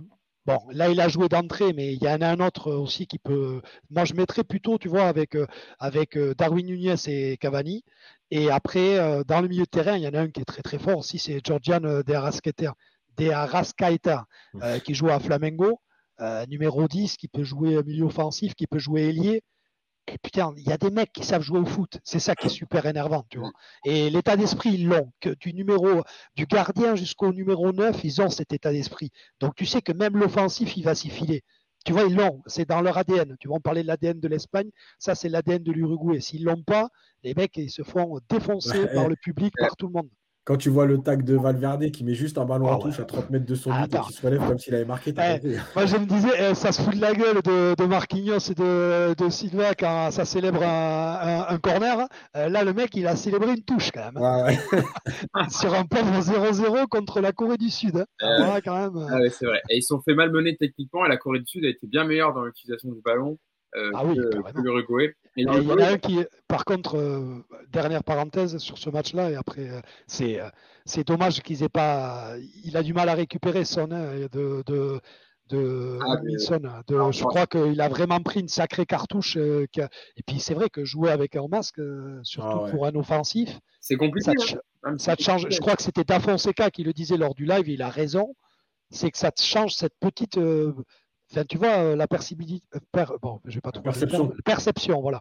La perception du, euh, du, du jeu. Ouais, mais j'allais faire une Omar, en fait, la perceptibilité. Tu vois, c'est ça que j'allais te dire. Et, euh, et non, non, mais tu vois, c'est vrai que c'est ces petits trucs euh, qui font euh, des fois. Et, et, et je suis désolé, mais la, la Corée du Sud, si t'as pas un son qui est fort, ça va être, euh, ça va être très très dur pour eux, aussi vaillants qu'ils soient. Ouais, et surtout que l'Uruguay, donc on l'a dit, ils prennent le Portugal pour le prochain match, donc euh, ils vont avoir, ça va être costaud, il va falloir euh, proposer autre chose. Bon voilà, on a été complet sur les matchs sur lesquels on voulait revenir. On va vous laisser profiter de, des matchs de Coupe, de Coupe du Monde d'aujourd'hui. Et donc avec Qatar-Sénégal, pour l'instant, toujours 0-0. On joue la 35e minute. C'est un autre, Ca- c'est un autre Qatar. Ah ouais? T'as le match en, en double écran? Ouais. Eh ben, écoutez, on va aller, on va aller suivre ça. Alors, voir si euh, le Qatar euh, va faire autre chose que face euh, à l'Équateur. Il y aura Pays-Bas-Équateur, justement, à 17h euh, dans la suite de la journée. Et puis, à 20h, euh, l'Angleterre face aux États-Unis. L'Angleterre qui a fait très, très forte impression dans cette première journée. Donc, évidemment, on va suivre la performance des Anglais dans cette deuxième journée. Merci à Yon d'avoir été avec nous. Merci, hein, c'était un plaisir de t'avoir avec nous pour cette première. Et tu reviens quand tu veux. C'était un plaisir, les gars. Ça fait plaisir. Salut à tout le chat. Ça, ça fait plaisir. Eh ben, C'était cool. Et on- euh, euh, Hugo, euh, on, on a pris l'habitude maintenant, parce qu'on s'est fait, on a pris un taquet la dernière fois, de remercier aussi ceux qui nous écoutent en audio, donc euh, Spotify, Deezer, Apple Podcast, parce qu'on les oublie souvent. On parle de ceux qui, qui nous écoutent sur les plateformes vidéo, YouTube et Twitch, mais on oublie tous ceux qui nous écoutent aussi en podcast. Ouais. Donc voilà, on les salue, on les remercie. Et je crois qu'on n'est pas loin du penalty pour le Qatar. Et tu peux saluer aussi, euh, tant non. que tu y es, euh, voilà, tu, tu- tu fais comme les grands artistes, tu salues même ceux qui t'écoutent pas. voilà, tu, tu salues tout le monde. Et puis, euh, puis voilà, en général aussi tous les artistes dans les Césars. Et, et Richard Berry aussi, ça passe tout le temps. c'est toujours comme ça. il y a toujours un mec que tu remercies. euh. C'est voilà, c'est ça. Bon, en tout cas, c'était cool, les gars. Merci beaucoup pour l'invitation. Euh, avec grand plaisir. Et puis voilà, et puis, plaisir. et puis ouais, avec plaisir sur un autre match, il y a pas, y a, ou sur une autre, une autre émission. Et même quand on sera hors Coupe du Monde, vous savez les gars, je peux venir, euh, on peut, je peux venir un peu euh, euh, discuter avec vous du PSG. euh, Ah je, bah, je suis quand même euh, supporter bordelais, mais je suis supporter des clubs français. Bien sûr. Et puis euh, surtout, tu suis, tu suis très très bien l'actualité foot. Euh, tu suis pas que Bordeaux, tu regardes tout. Donc, euh, Yon, Ouais. euh, avec, euh, tu, on peut parler avec toi de tous les sujets foot. Donc, c'est avec grand plaisir. Parce que si on attend que Bordeaux remonte en Ligue 1, c'est le premier Ouais. face au PSG, tu vas pas revenir avant longtemps. hein. Ouais, fais gaffe, fais gaffe, fais gaffe. fais gaffe. L'année prochaine, l'année prochaine. Tu peux pas commencer l'émission en me souhaitant qu'on remonte et en me mettant un taquet à la fin. C'est pas, c'est pas logique. Sois cohérent, c'est comme dans le foot, la cohérence de HKZ. Putain, Ah, moi, je, je voulais te mettre un petit taquet avant la fin. Non, mais t'inquiète, ça va, je le prends, euh, je le prends, euh, allez, avec plaisir. Euh, tu sais que j'aime, tu sais que j'aime bien te taquiner. Yon. Sinon, euh, qu'est-ce qu'on ferait si on pouvait pas se taquiner. Euh, et je voulais remercier également Yacine, voilà, fidèle, fidèle coach. Yacine avec, euh, qui est avec nous. Et donc, toutes les personnes présentes sur le chat, merci, hein, vous avez été très nombreux à nous donner vos, vos réactions sur les matchs dont on a parlé. Continuez à nous suivre, à vous abonner à la chaîne YouTube et Twitch, surtout aussi de Paris United, parce que maintenant, on est en live et donc on, on prend les commentaires et on est en direct avec vous pour interagir. Donc, euh, Voilà, abonnez-vous, likez, partagez, parlez-en autour de vous. Ça nous fait grand plaisir et ça permet à la chaîne euh, Paris United de se développer. Merci à tous et puis on se donne rendez-vous. Bah, on débriefera le match de la France pour la prochaine. Euh, France-Danemark demain à 17h pour suivre les Bleus. Salut à tous, ciao, bonne journée de Coupe du Monde. Ciao.